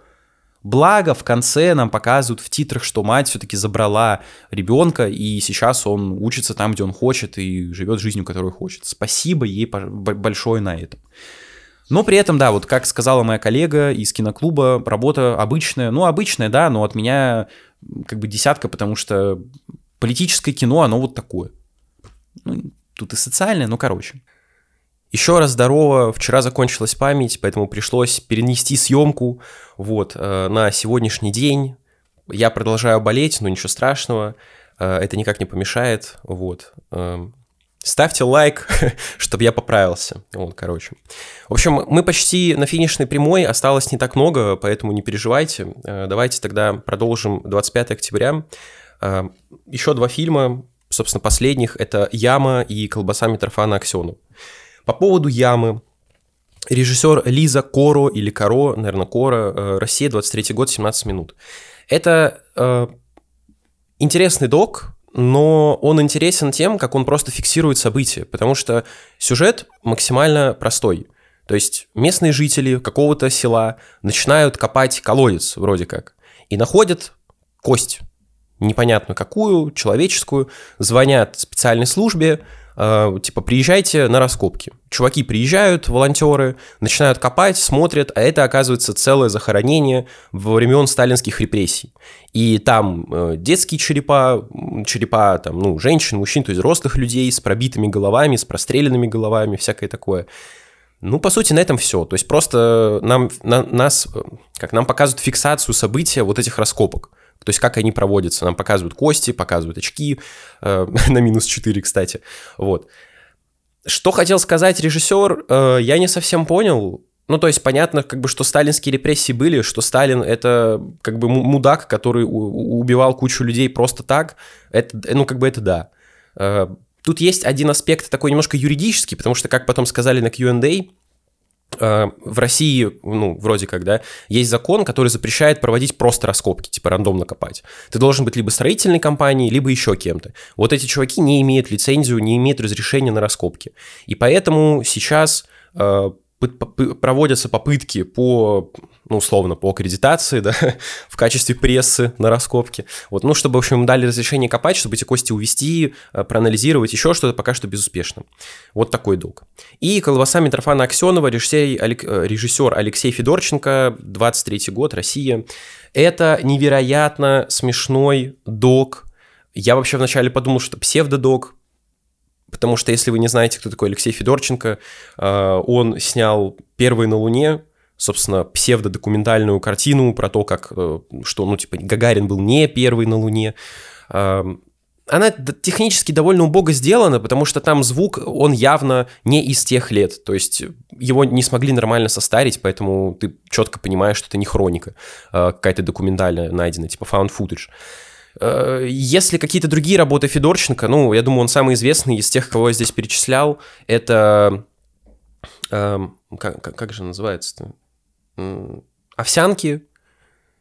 Потом э, есть еще Шошо, э, у него работа. Есть как-то песни луговых мари или жен луговых мари. Короче, как-то так называется тема. То есть это такой чел, который снимает кино про потерянные, забытые, малочисленные народы России. И он пытается как бы в художественной обертке зафиксировать их обычаи, которые э, обычно связаны как-то с сексом, с чем-то телесным, с чем-то таким. И мне, честно говоря, его работы в целом не нравятся. Кроме, наверное, «Войны Анны». Вот «Война Анны» — это прикольный фильм по своей концепции. Но вот эта работа, ё-моё, это как будто вы своему деду показываете интернет, какие-то мемы, нейросети. Это просто вот... Давайте я просто скажу, типа, о чем фильм, и вы, вы просто офигеете, потому что, по сути, это расследование, которое ведет сам Федорченко по книге. То есть ему в руки попала книга, э, про Митрофана Аксенова. Кто такой Митрофан Аксенов? В Википедии нет никакой информации, нигде нет никакой информации. Просто есть книга чувака, информация о котором буквально ноль. Это какой-то ученый, все, который написал книгу про теорию относительности Эйнштейна или что-то такое. Короче, он был до Эйнштейна, типа круче, чем Эйнштейн. И, по сути, фильм — это расследование, то есть Федорченко ходит от человека к человеку, от музея к музею, пытается найти какие-то связи, чтобы узнать вообще хоть что-то. Звучит мега уныло. Я когда читал синопсис, я такой, господи, да ну зачем мне это смотреть? Какая-то вонючая фигня будет, очередная, задротская и тому подобное. Но это настолько смешно. Просто поверьте, там вставки с нейросетями, э, когда рисуется портрет вот этого самого Митрофана Аксенова, это, это просто... Там есть сцены спиритуализма, я не буду все спойлерить, я не буду говорить о чем-то конкретном, но вот сцена спиритуализма — это настолько уморительная фигня. Поэтому, если каким-то образом вы смотрели фильмы Федорченко до этого, они вам не нравились, или э, в целом вас не впечатлил синопсис, я вам советую каким-то образом попасть на этот фильм. Я не знаю, его, скорее всего, не будут показывать в широком прокате, потому что это все-таки док, но, тем не менее, это уморительная фигня, это суперинтересное расследование, от меня однозначно десятка, это мой пока что любимый фильм э, у режиссера, и он не скучный 100%, кайфанет каждый. Вот. Ну и на такой яркой ноте закончился какой 25 э, октября, дальше пошло 26 Собственно, тут я был жестоко предан моей коллегой, которая забайтила меня поехать к часу дня на мультипликацию, которой э, у меня не было в списке моего желаемого к просмотру. Но в итоге я поехал, она не поехала, поэтому я поехал на час на мультике, а следующий сеанс был в 6. Сидел в KFC, э, курочка вкусная, вот, спасибо, что вы существуете, и думал о жизни, но, тем не менее, мультфильмы, международный конкурс анимации. Я не знаю, это все мультики или нет, но, короче, Тут у нас раз, два, три, четыре, пять, шесть, семь, семь работ. Они все короткометражки, тут нет полных метров, поэтому рассказ о них будет такой же короткий. Первая работа «Персона», режиссер Мун Сучин, э, Республика Корея, 22 год, 7 минут. Очень э, странно, короче, в целом, да, если что-то говорить про анимацию, вот фестивальная анимация — это просто ебаный ахуй. Поверьте, вы ничего подобного не видели. Если вы думаете, ну, анимация, это вот что-то там Дисней, еще что-то, нет. Тут просто люди такое выдают, как будто они, ну не то что закидываются, да, всякими там э, таблетками, что мы категорически осуждаем, они просто это тоннами жрут. Вы ничего подобного не видели, и вся анимация в этом списке, она такая. Она просто невероятная с технической точки зрения. Я просто смотрел и думал, как люди до этого дошли. И ты понимаешь, почему анимация всегда будет на голову выше с точки зрения какого-то творчества, э, свободы чем художественные фильмы или документальные. Потому что фильм — это человек. Любой CGI, еще что-то, он не даст тебе той свободы формы, к чему мы потом позже придем в этих мультфильмах, как это может сделать анимация. И вот «Персона» — это прекрасный пример. Фильм, э, мультфильм максимально тупой, потому что это как а серия «Черного зеркала» на 7 минут, где главная героиня, она живет условно в соцсетях и надевает на себя полностью натягивает костюм другой девушки, которая улыбается, а сама она тупой dead inside. Все. Приходит домой э, и ну, в конце дня э, снимает его, но оказывается, что ее полностью сюда затянули. Ну, короче, мы все носим маски. Да, это так много говорит о нашем обществе. Ну, просто примитивно. Вторая работа «Улыбка», режиссер Эрик Ван Сха, Схайк, э, Нидерланды, 16 минут, 22 год. Э, это забавный мультфильм он выполнен, я, я не знаю, ну, наверное, как-то ку ку ну, не кукольно, ну, короче, суть в чем. Есть крокодил, который, которого зовут Улыбка, то есть у него фи фирменная улыбка есть, крокодили. И это, по сути, э, такое переосмысление карьеры голливудского актера. Потому что все ключевые какие-то моменты есть, там слава, э, вот от какого-то пика до полного спада, когда в конце, ну, я не знаю, это, наверное, спойлер, но, в общем, по сути, это просто жизнь одного актера голливудского. Вот условно Кирка Дугласа, да, который был когда-то наверху, потом после cancel culture э, стал нахер никому не нужен. Это уморительная фигня, потому что видно, что режиссер, вот Эрих Ван Схайк, Схайк, э, ну, ему, в общем, удалось создать запоминающийся образ крокодила и тому подобное, поэтому вот это я вам советую посмотреть э, без детей, потому что все-таки там есть кровь и всякое такое, но тут можно посмеяться, вот, улыбнуться точно. Следующая работа «Продавцы льда», режиссер Жуау Гонсалес, Португалия, Великобритания, Франция, 22 год, 14 минут. Мультфильм с Канского кинофестиваля, 14 э, минут вроде, да, я сказал. Короче, 14 минут, «Продавцы льда». Он максимально тупой, Потому что если разбирать сюжет, если не брать в расчет анимацию, то есть вот вторая работа «Улыбка», там анимация попроще. Тут вот начинается вот этот какой-то сюр, особенно в следующей работе, потому что то, как это выполнено, картинки будут, посоветую посмотреть этот сегмент э, в видео, вот, это просто отрыв башки. Я сидел, у меня мурашки буквально шли по коже, когда э, главный герой, это батя, и у него есть ребенок, сын маленький, они живут где-то на горе, то есть буквально на горе, на отвесной скале, и занимаются тем, что там у них замораживается лед э, сверху, они это по утрам, э, ну, как соскалывают, типа раздалбливают лед, собирают с собой, отвозят в город. Но отвозят не просто так, они просто берут, прыгают нахер со скалы, э, разбежавшись, очевидно, и открывают парашют и прилетают в этот город. И то, как это показано, это просто какой-то невероятный секс. Это надо видеть. Там такая музыка. В общем, технически работа офигенная. Но если задуматься, вы что, дебилы? Зачем вы живете на этой горе? И в конце, когда ну, как бы лед уже, ну, видимо, приходит весна, и начинает все э, теплеть. Короче, начинается тепло, э, русский язык вышел из чата, вот, то, очевидно, на них сваливается там какая-то лавина, потому что снег начал таять, и их сносит, появляется их мать, ну, ну, типа, ну, задуматься о том, что происходит, это просто какой-то бред. Типа, зачем вы живете на скале? То есть там просто вот такая скала ответственная, просто стена. А к стене прикреплен дом, они живут и спускают. Ну, типа, это бред. А что, внизу не морозится или как? Ну, меня вот это супер выбесило, этот момент, потому что это какая-то хрень. Но технически это офигенно сделано.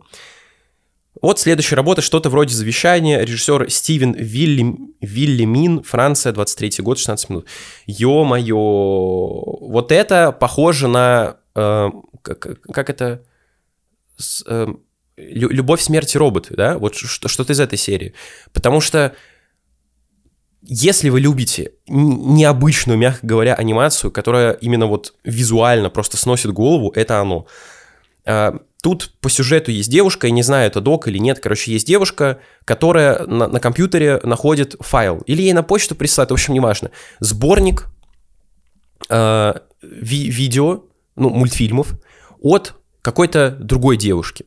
Постепенно она начинает понимать, что э, вот эти мультфильмы нарисовала девушка, которая, ну, тезка, то есть полная, там имя, фамилия одинаковые, и она, девушка, которая нарисовала все эти мультфильмы, прислала ну, главной героине на почту, брала фотографии главной героини э, на Фейсбуке и только по одной фотографии рисовала целые мультфильмы которые длятся то ли по часу, то ли что-то такое, в общем, очень длинные. Придумывала сама сюжеты по одной фотографии. Все это сама анимировала вручную и тому подобное. И, по сути, она просто проживала жизнь главной героини э, только, ну, как бы самостоятельно через эти мультфильмы. Это такой артхаус, это просто не писать словами. Там, ну, то есть это, это, это, это я, я не знаю, это как Дэвид Линч, только вот в мультипликации. Потому что понять что-то вообще невозможно. Потом, конечно, узнается, что э, женщина, которая рисовала все это, у нее была какая-то там стадия рака, это были ее, ну вот как что-то вроде замещ... Э, завещания миру, что-то оставить после себя, но тем не менее, это просто офигеть как смотрится. Следующий фильм, вот э, потом поговорю про победителя, называется «Сука», режиссер Карла Мело Гамперт, Колумбия, Франция, 23 год, 14 минут опять-таки, технически это просто офигеть. Это, это надо видеть, я не могу это описать словами, то есть это рисованная анимация, именно как, э, типа, рисунки, то есть не 3D-анимация, именно, ну, 2D. Но вот переходы между... Ну, и это, я не знаю, мне не хватает слов, чтобы описать происходящее на экране. Это тоже Искан, э, мультфильм короткий. Сюжет максимально простой, и, наверное, это худшая составляющая мультфильма, потому что есть главная героиня, это птица, тут, э, главный герой это какие-то животные антропоморфные. Вот главная героиня это птица, девочка-птица. У нее есть мать, она с ней живет. Мать, собственно, вот эта самая сука, типа шлюха. Э, ее там имеет какой-то петух э, в, прямом смысле этого слова, э, мать начинает выпивать и тому подобное, девочка предоставлена самой себе и собаке, которая у них появляется. Вот собака — это ее лучший друг по жизни. Мы видим постепенно банальную базовую историю о том, как девочка идет по стопам матери, потому что она не знает другой жизни. Счастлива ли она? Нет, конечно. Когда она приходит домой, уже э, когда там от, отымел ее собственный петух после какой-то пьяной вечеринки, куда она ушла, посравшись с матерью. Ну, может быть, это какая-то автобиография режиссера, режиссерки, я не знаю, но сколько таких историй, до миллионов. Включи любую серию «Беременна в 16», там этого полно. Поэтому меня это никак не впечатлило, кроме анимации. Анимация — это просто офигеть. Какие-то картинки будут, я надеюсь. Осталось две. «Спи, мой хороший», режиссер Дуся Геллер, Россия, 23 год, 6 минут. Это просто странно, потому что тут нет никакого сюжета. Э, нам показывают, как э, какой-то египтянин давным-давно в Древнем Египте плывет по реке, к нему приходит какой-то там их местный бог смерти и говорит, ну все, типа, чел там приплыл, э, убивает его, и вот это по, по сути, путешествие мумии из Египта, из пирамиды, куда его замуровывают, в Россию, в какой-то музей – вот это, по сути, сюжет всего мультфильма. Интересно ли это? Ну, не знаю. 6 минут идет и идет, все. Ну, как бы классно, спасибо, но не более того. Анимация просто обычная. И последняя работа «Мусор, «Мусорщик», режиссер Лаура э, Гонсалвиш, Португалия, 22 год, 12 минут. Это просто какая-то хрень, потому что история э, рассказывает про семейный сбор, они отмечают какой-то день. День, как мы узнаем, памяти вот этого мусорщика. Это то ли отец семейства, то ли что-то такое. И просто рассказывают его жизнь.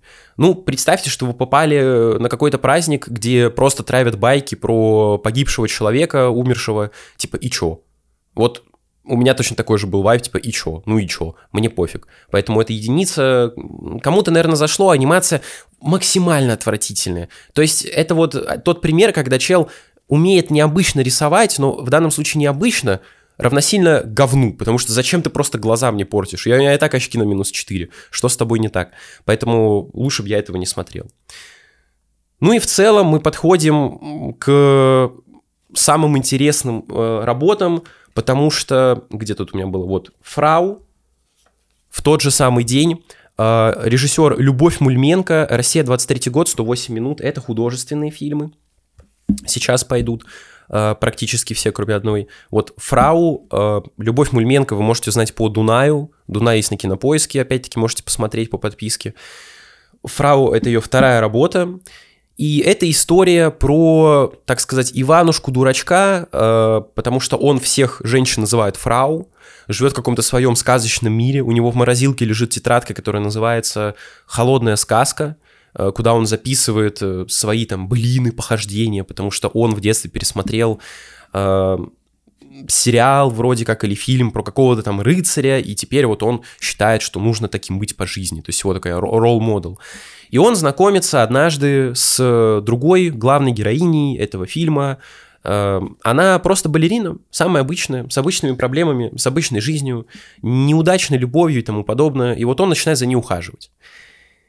Я вначале думал, что это будет такой румком, и по сути это комедия, комедия смешная, зал хихикал, я в том числе, кто-то там даже хлопал, ну, не знаю, как бы все субъективно, но это реально смеяться есть где.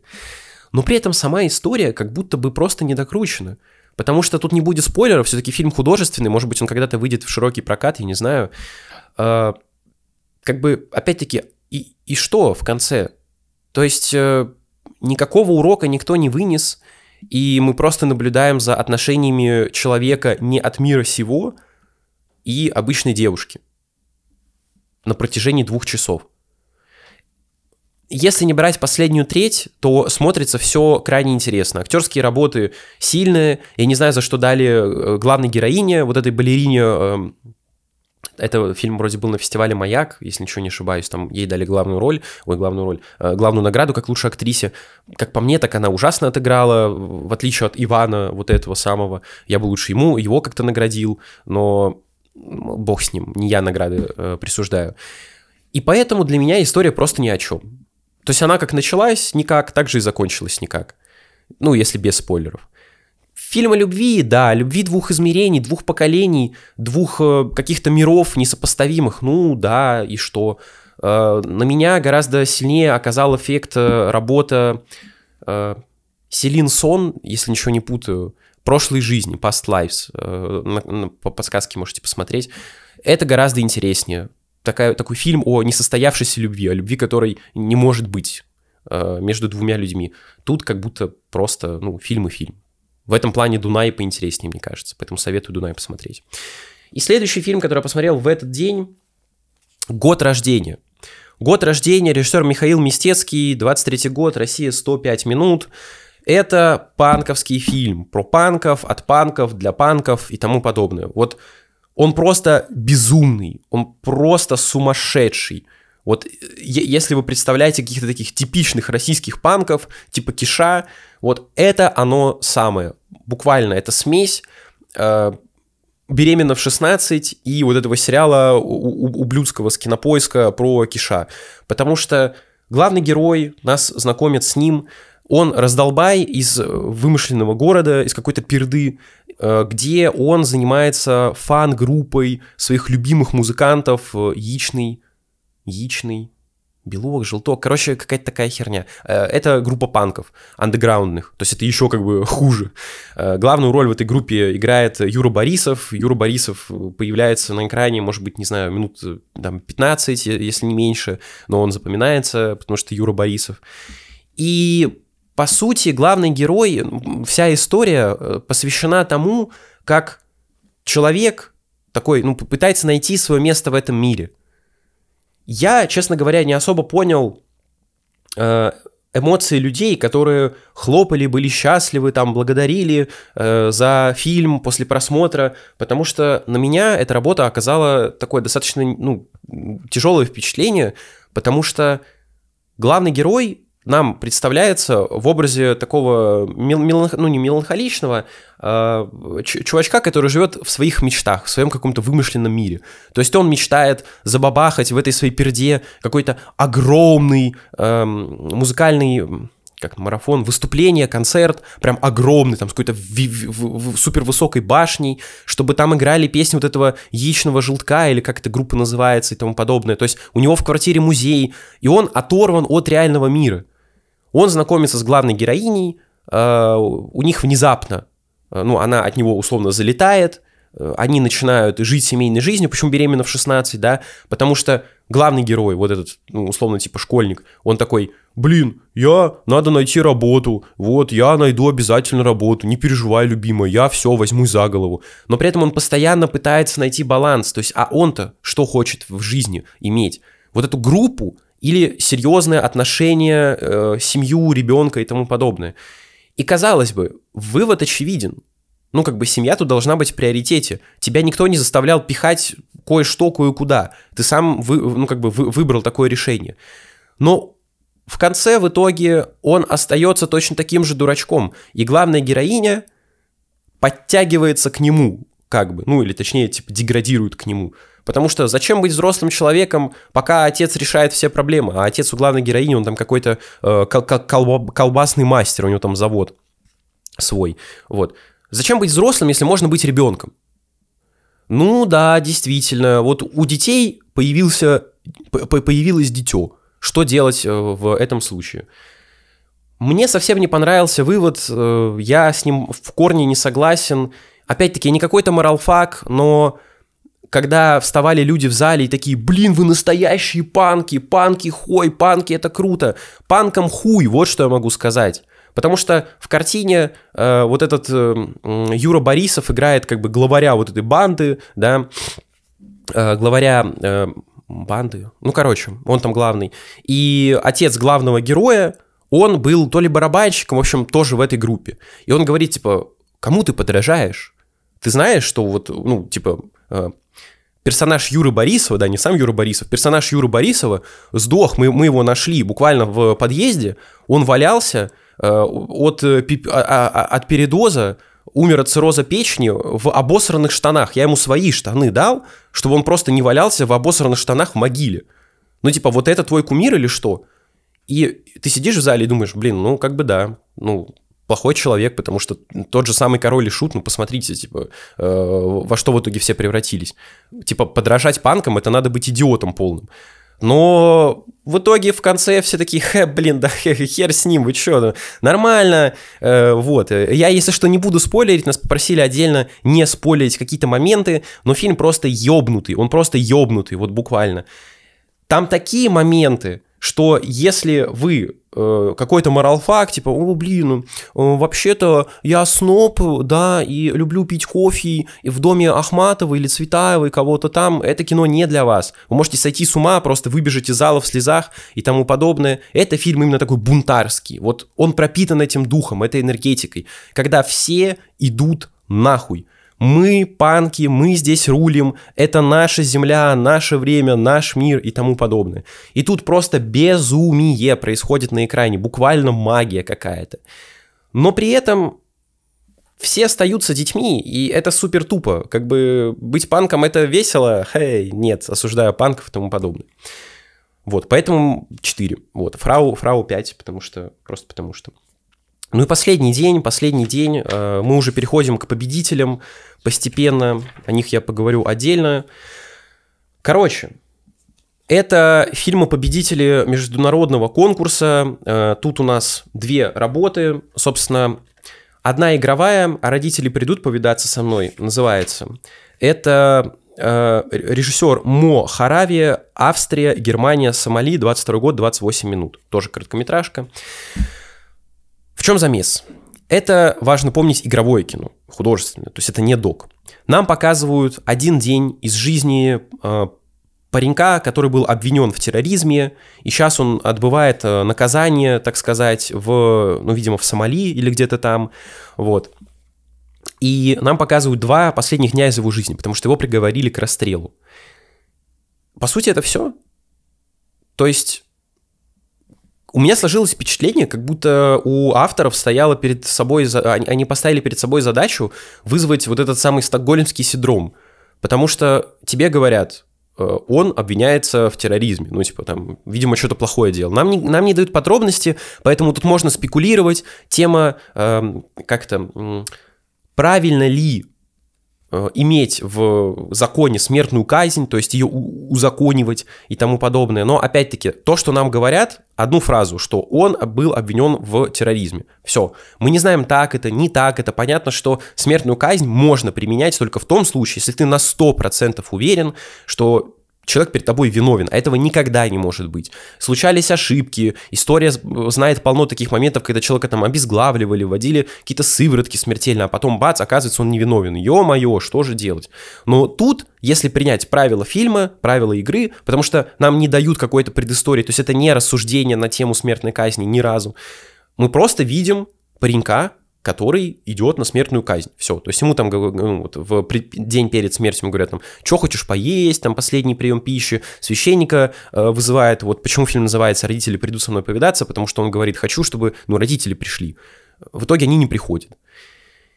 Тут есть один офигенный момент в саунд-дизайне, когда его уже привозят в эту пустыню перед самим расстрелом, и мы не слышим буквально ничего, кроме ветра, кроме э, эмбиента пустыни, так сказать, кроме вот этого фонового шума. Он там начинает плакать, хотя до этого он был с каменным лицом, э, валяться в ногах у женщины, которая за ним ухаживала. И с точки зрения э, саунд-дизайна это выполнено офигенно, потому что фильм раскрывает идею о том, что кричи, не кричи, уже поздно мы не слышим вообще никаких слов, просто где-то на заднем фоне какая-то речь слышна вот этого паренька, что он там молит о пощаде, говорит, я раскаюсь, ну, так можно представить, там нет субтитров, ничего в этот момент и тому подобное. То есть можно предположить, что он говорит, о чем он просит. Но ты понимаешь, что, чувак, в данном случае помощи ждать неоткуда, все. Обратной дороги нет. Говори, что хочешь, ничего не поменяется. Мы не слышим, что он говорит, как его, ну, условно, каратели, каратель, да, это самая игра от Ильи Мэдисона, его каратели точно так же глухие к его словам. Это было прикольно, все. Что теперь уже как бы тут... Э, это не место для слов, это не место для разговоров. Тебя привезли просто убить, все. Потому что ты был террористом.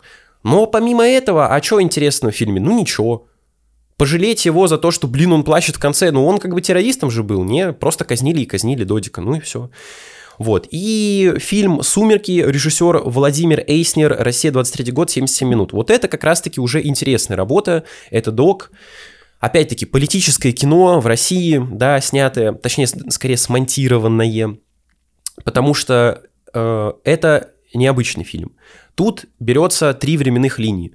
То есть, э, точнее, три э, временных периода. 2000 год, 2010 год и 2023 год. По сути, это время правления Путина с 2000 по 2023. То есть, что вообще произошло в мире, э, ну, точнее, в России, в России, в стране. И мы видим, что на самом-то деле ничего хорошего. Потому что что 2000 год, когда он пришел к власти, там нам показывают черно-белую хронику с... Я так понял, это дом для Э, каких-то специальных людей, то есть это деды-бабки, которые э, были в чем-то повинны, э, отсидели в тюрьме и сейчас живут в каких-то таких домах. Там инвалиды, их полно показано на экране, они все вместе живут в каком-то доме. Я, к сожалению, не знаю, как это называется, но, видимо, это вот место, куда всякие, ну, условно, типа, сброд сбагривают, да, с точки зрения государства, и такое социальное жилье, условно. Они там живут в отвратительных условиях. И главный герой в этом временном сегменте это дед, который был вором и отсидел за воровство 40 лет суммарно своей жизни. И он говорит какие-то, ну, банальные вещи, но, тем не менее, они не перестают от этого быть правильными. Он говорит, типа, вот там, в правительстве, да, э, все воры. Если я, допустим, увижу какую-нибудь бабушку или девочку, я не буду их воровать, ну, их, их обворовывать. воровать их, классно, да, киднеппинг или бабка-неппинг. Вот, я не буду их обворовывать, я там, у меня какая-то своя философия. А там людям пофиг, кто ты. Дед, бабка, подросток, зумер или там взрослый мужик-бизнесмен, им наплевать. Они будут воровать у всех всегда, ко всем в карман залезут. И типа, кто из нас еще вор? Ну, как бы да, это правильно. Вторая временная, э, временная, э, временной эпизод, 2010 год, нам показывают какую-то какую деревню. Причем деревня, там 150 человек живет, прям реально пердяевка, вот по-другому не скажешь.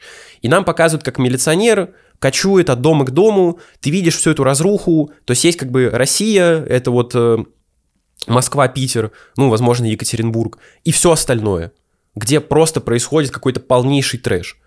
Э, вот тут показывают на примере деревни, э, где нет никакого будущего ни у кого. То есть отцы этих семейств постоянно бухают, бьют матерей, ну, жен своих, э, бьют детей и тому подобное. Матери тоже бухают, после работы приходят, бухают, бьют э, мужиков, которые не бьют их, если такое случается. Бьют своих детей собственных. Дети играют там с какими-то бутылками, тоже уже пьют, э, типа алкоголики с детства, осуждают алкоголизм и тому подобное, только 18+. Короче, ты понимаешь, что у этих людей нет будущего. Кто в этом виноват? Ну, там э, э, вот этот полицейский говорит, что ближайший город то, то ли 80 километров, то ли 90, короче, супер далеко. И куда ты повезешь вот этих вот мужиков, которые, ну, там, бьют своих детей? Да никуда. А в этом селе нет, ну, типа, нормальной там тюрьмы или какого-то приемника, еще что-то. Там поместится, ну, условно, там, человека 2-4 и тому подобное. То есть всех ты не отселишь. А там буквально это вот алкоголизм, это такая вот общая тенденция этого села. И ты понимаешь, что эта картина, ее можно экстраполировать на многие вот такие деревни, потому что это не проблема одного городка, это проблема в целом всей России, у которой нет будущего. Ну и 23-й год, как по мне, это самый слабый сегмент, потому что нам показывают э, такую, типа, ферму, где живут коровы, и приезжают туда доярки, чтобы их доить. Я, после того, как посмотрел «Лосенка», о котором вы, ну, я, я, я здесь говорил, конечно, проводил аналогии с обращением э, людей к животным, к... Об, с, как это сказать-то, господи? Короче, аналогии с тем, как люди обращаются с животными, на то, как люди обращаются с людьми. Э, жестокость, насилие и тому подобное. Э, типа страна не хочет двигаться в направлении, которое ему навя... ей навязывает государство, ну, управля... управляющий аппарат и тому подобное. Как бы да, но тут это, если здесь это есть, то это гораздо тоньше, потому что прямых аналогий тут не проводится. Нам просто показывают то, как э, доярки, собственно, доят коров, вот и все. Ну и там какие-то, каких-то коров отправляют на другие фермы, на скотобойни, вот. Поэтому это колоссальная работа, но, на мой взгляд, она была бы сильнее, если бы нам показали, ну, если бы было единство места. То есть просто три временных эпизода, и видно, что за вот эти 23 года ничего не поменялось в одном конкретном месте. Понятно, что, наверное, это практически невозможно было бы сделать, потому что все-таки э, велась работа с архивной пленкой, и сложно найти э, какие-нибудь съемки за 2000 год, за 2010 и, ну, 23 понятно, можешь уже сам поехать отснять, какого-то одного места. Но, тем не менее, фильм произвел на многих впечатление такое гнетущее, безнадеги, потому что когда всякие бабули выходили из кинозала, они такие, блин, нифига себе, вот зачем такое кино вообще снимать, такое мрачное, темное, в какой стране мы живем, да? Я такой думаю, блин, ну как бы, да, это ну, так понятно. Но вот на кого-то это кино произвело впечатление. И последний фильм, ребята, последний фильм, «Каникулы», «Каникулы». А, фильм э, «Закрытие» фестиваля, режиссер Анна Кузнецова, Россия, Финляндия, 22 год, 119 минут. Ребята, вот этот фильм «Закрытие», он идеально подходит на свою роль. Кто его подбирал, я не знаю, но он прям идеально закрывает все послание к человеку. Я вообще каким-то чудом попал на этот сеанс, потому что я только вышел с прошлого, подхожу за час в большом зале, проходил что предыдущий, что вот этот, каникулы. Я говорю, мне нужны билеты на каникулы а для прессы нет билетов. Я такой, в смысле? Я же только что пришел. Ну, типа, обычно там вот в большой зал приносят целую кипу билетов и раздают. Это в синий зал ничего не найти, в маленький. А, вот, а в большой всегда полно билетов. Мне говорят, ну, надо было на каком-то там э, сайте писать какие-то поддержки, еще что-то заранее бронировать. Я говорю, я вообще об этом не знал. Ну, подойдите ровно к сеансу, мы, возможно, вам что-то там отдадим, если будут места. Понятно, что мне дали, но тем не менее, фильм просто потрясающий просто офигенный. Э, этот фильм, он призер фестиваля «Маяк», его там наградили как лучший фильм года, и я абсолютно с этим согласен, потому что если вы хотите посмотреть отличный российский фильм, причем который показывает вот эту инфантильность, которая была в годе рождения, но при этом с адекватной стороны, то это именно тот самый случай. Он смешной, он милый, он рассказывает историю про, возможно, э, на бумаге не особо интересную, но при этом э, историю театрального кружка школьного, который путешествует в Сочи на какой-то там театральный фестиваль, чтобы там показать выступление, ну и все, как бы. Звучит максимально уныло, но поверьте, это настолько... Э, ну, легкий не совсем будет правильно, считая концовку, но фильм сделан просто с любовью. Невероятной любовью ко всему. К каждому кадру, к каждому персонажу. Я, честно говоря, ни разу не видел чего-то подобного в кино. Потому что, начиная от э, открывающей сцены в аэропорту, где дети, их там вроде 12 штук, что-то бегают, творят какие-то детские вещи, шалости, еще что-то. И главная героиня, э, которая по сути, играет здесь, ну, не играет, она является воспитателем этой группы и, собственно, завуч школы. Вот они поехали, э, два взрослых и э, 12 детей на вот этот фестиваль. Каждый персонаж настолько офигенно прописан, в нем настолько чувствуется жизнь, настолько чувствуется какая-то своя идеология, что ты не можешь не влюбиться в них. Поэтому сценарно это просто совершенство. Это реально то самое молодое кино, которое нужно смотреть, нужно снимать, нужно показывать. Ну, нужно это все-таки неправильное слово, потому что в искусстве слова нужно не должно быть. Каждый делает, что он хочет, но тем не менее который я советую посмотреть буквально каждому. Если фильм э, получит широкий прокат, э, то я вам советую на него сходить. Эта, эта, э, э, эта лента, она сделана для всех, буквально для всех.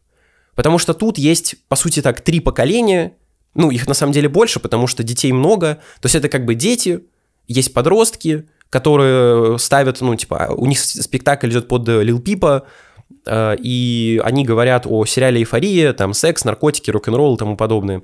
Вот.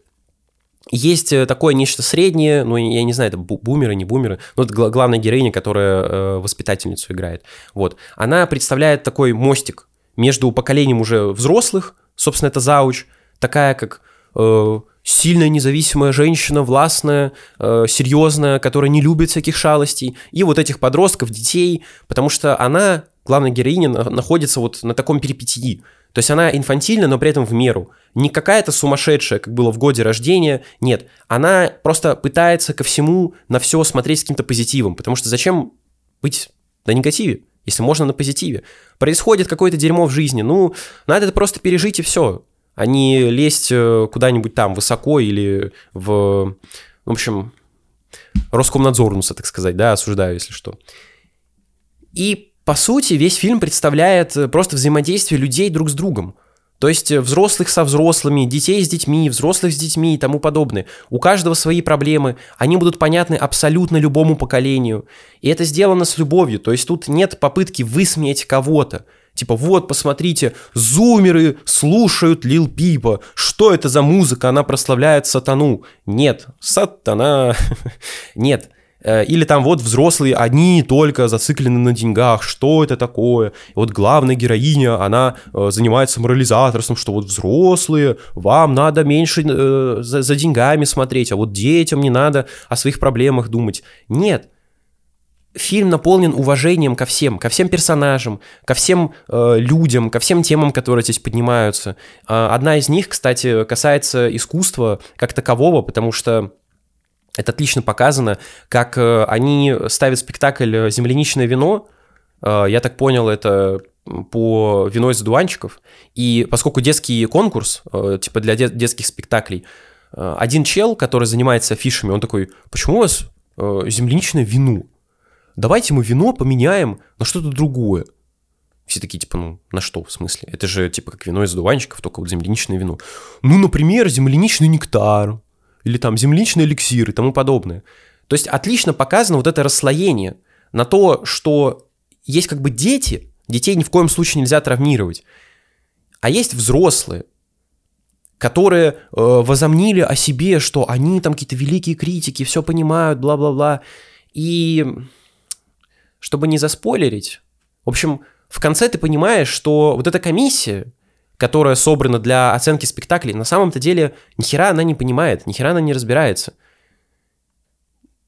В общем, я не буду дальше спойлерить, но типа тема искусства, что какие-то темы табуированы, банально вот название табуировано, это настолько все бред сумасшедшего, вот этих затклых людей, когда смотришь на нашу современную эстраду, и у нас поп-исполнители, это Лазарев, который уже лет 20, наверное, поет одно и то же говно, хотя музыка давным-давно поменялась и тому подобное.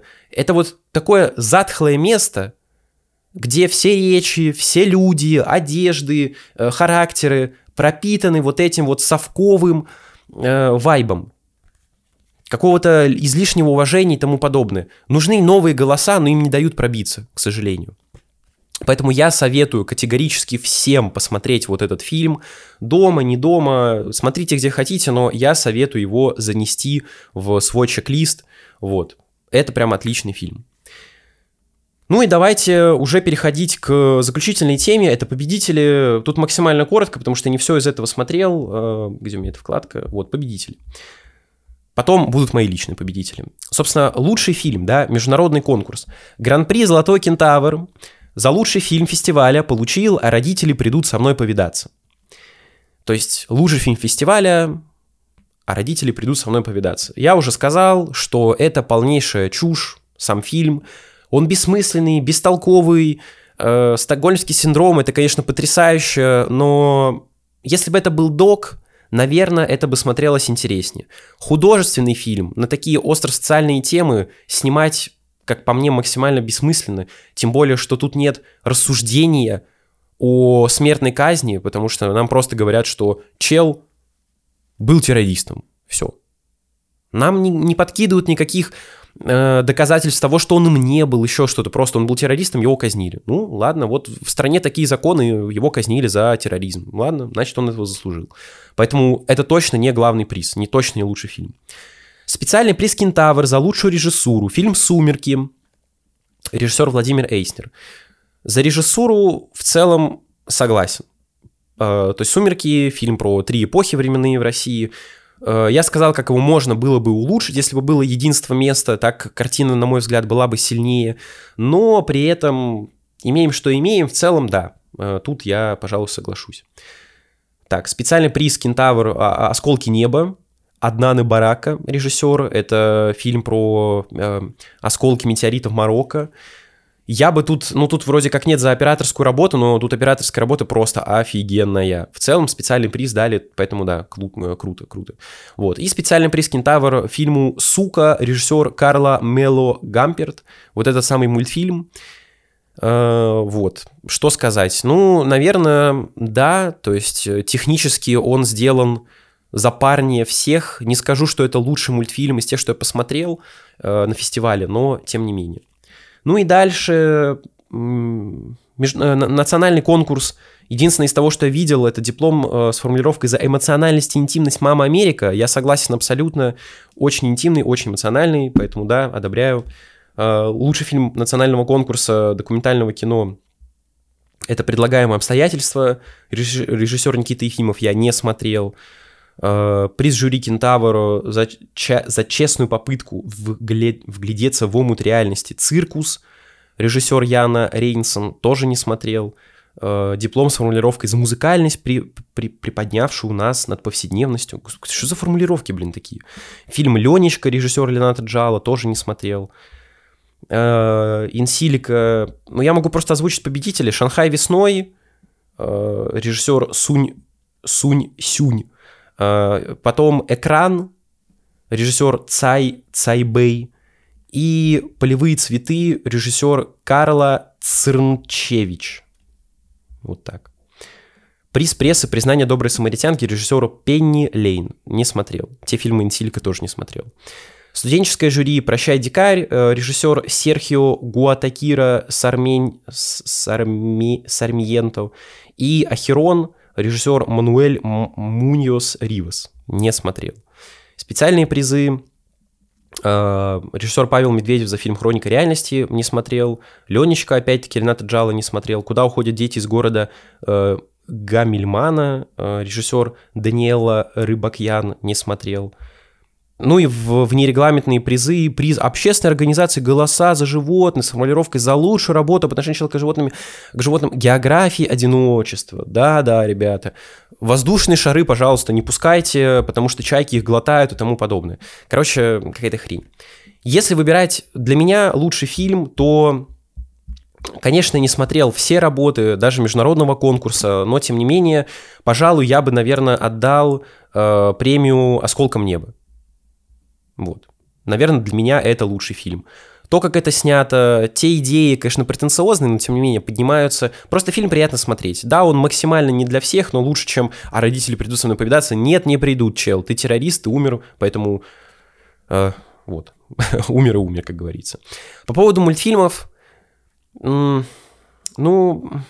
сука, ну, я не знаю, ну, наверное, пускай у нее будет, потому что в целом мультфильмы, они все какие-то сумасшедшие, безбашенные, и тут нужно отдельно выделять на сценарий, э, мультфильм за лучший сценарий, мультфильм за лучшую, не знаю, художественную составляющую, тогда, наверное, э, вот художественная составляющая бы дал что-то вроде завещаний, потому что там то, как это сделано, это просто офигеть. А за сценарий, ну, улыбка, наверное, вот. Национальный конкурс, я вообще не смотрел фильмы победителей, кроме «Мамы Америки», но я бы, наверное, отдал приз э, колбасе Митрофана Аксенова, потому что просто супер смешно. Э, вот. Либо лосенку, потому что э, типа правильное просто кино, вот и все. Ну и в целом как-то так, э, вот такие у меня впечатления от фестиваля. Призы, как всегда, дали не тем, как видите, да. Э, хотя я не смотрел всех фильмов, но тем не менее. Что могу сказать в целом? Если хотите, в следующий год, 34-й, уже будет фестиваль, подавайтесь, э, получите аккредитацию, если у вас э, есть подписчики и тому подобное, как пресса, как гость, уж не знаю, как кто. В целом, такие фестивали проводить надо, потому что посланник человеку этого года — это любовь, любовь ко всем, понимаете, такая базовая вещь, да, взаимопонимание поколений, э, национальностей и тому подобное – то есть надо просто любить, уважать друг друга. База, ну да, база, но тем не менее. Поэтому спасибо организаторам, что дали мне аккредитацию. Я вот сходил, записал, вот два часа идет запись, не знаю, сколько там на монтаже уберу.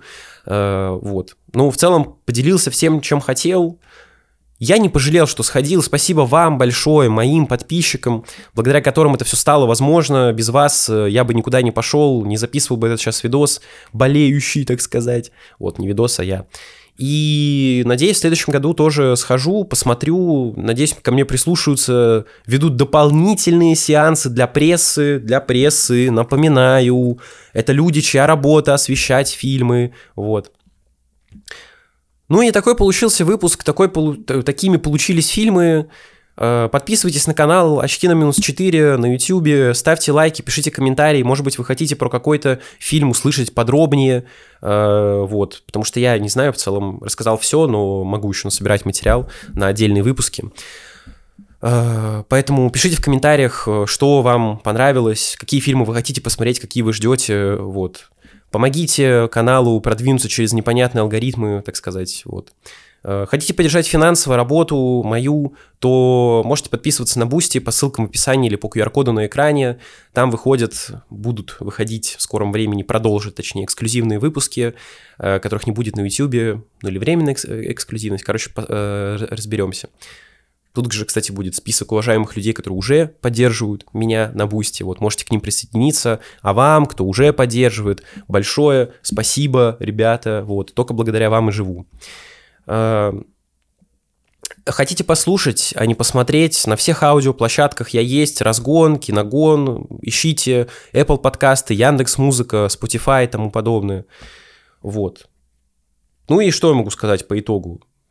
На телеграм-канал подписывайтесь, там кружочки были, между прочим, да, с э, фильмов фестиваля. Это свежее впечатление, поэтому QR-код на экране, ссылка в описании.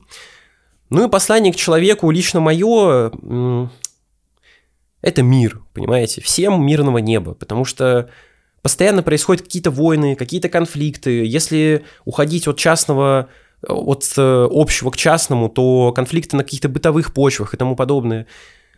Людям дан разум, способность мыслить. И на что мы ее применяем? Мы, в целом, собирательный образ, на выяснение отношений друг с другом. Но мы же не животные. Мы можем побороть свои инстинкты. Мы можем думать, что мы делаем. Осознавать после... последствия своих поступков. Так почему же мы предпочитаем в тупую мериться силой, а не интеллектом, например? Мне не совсем понятно. Поэтому всем мира, всем счастья, всем здоровья, всем любви. Вот. Я всех люблю, всех целую, всех уважаю. Ну и... Ух. Конец выпуска. Всем пока.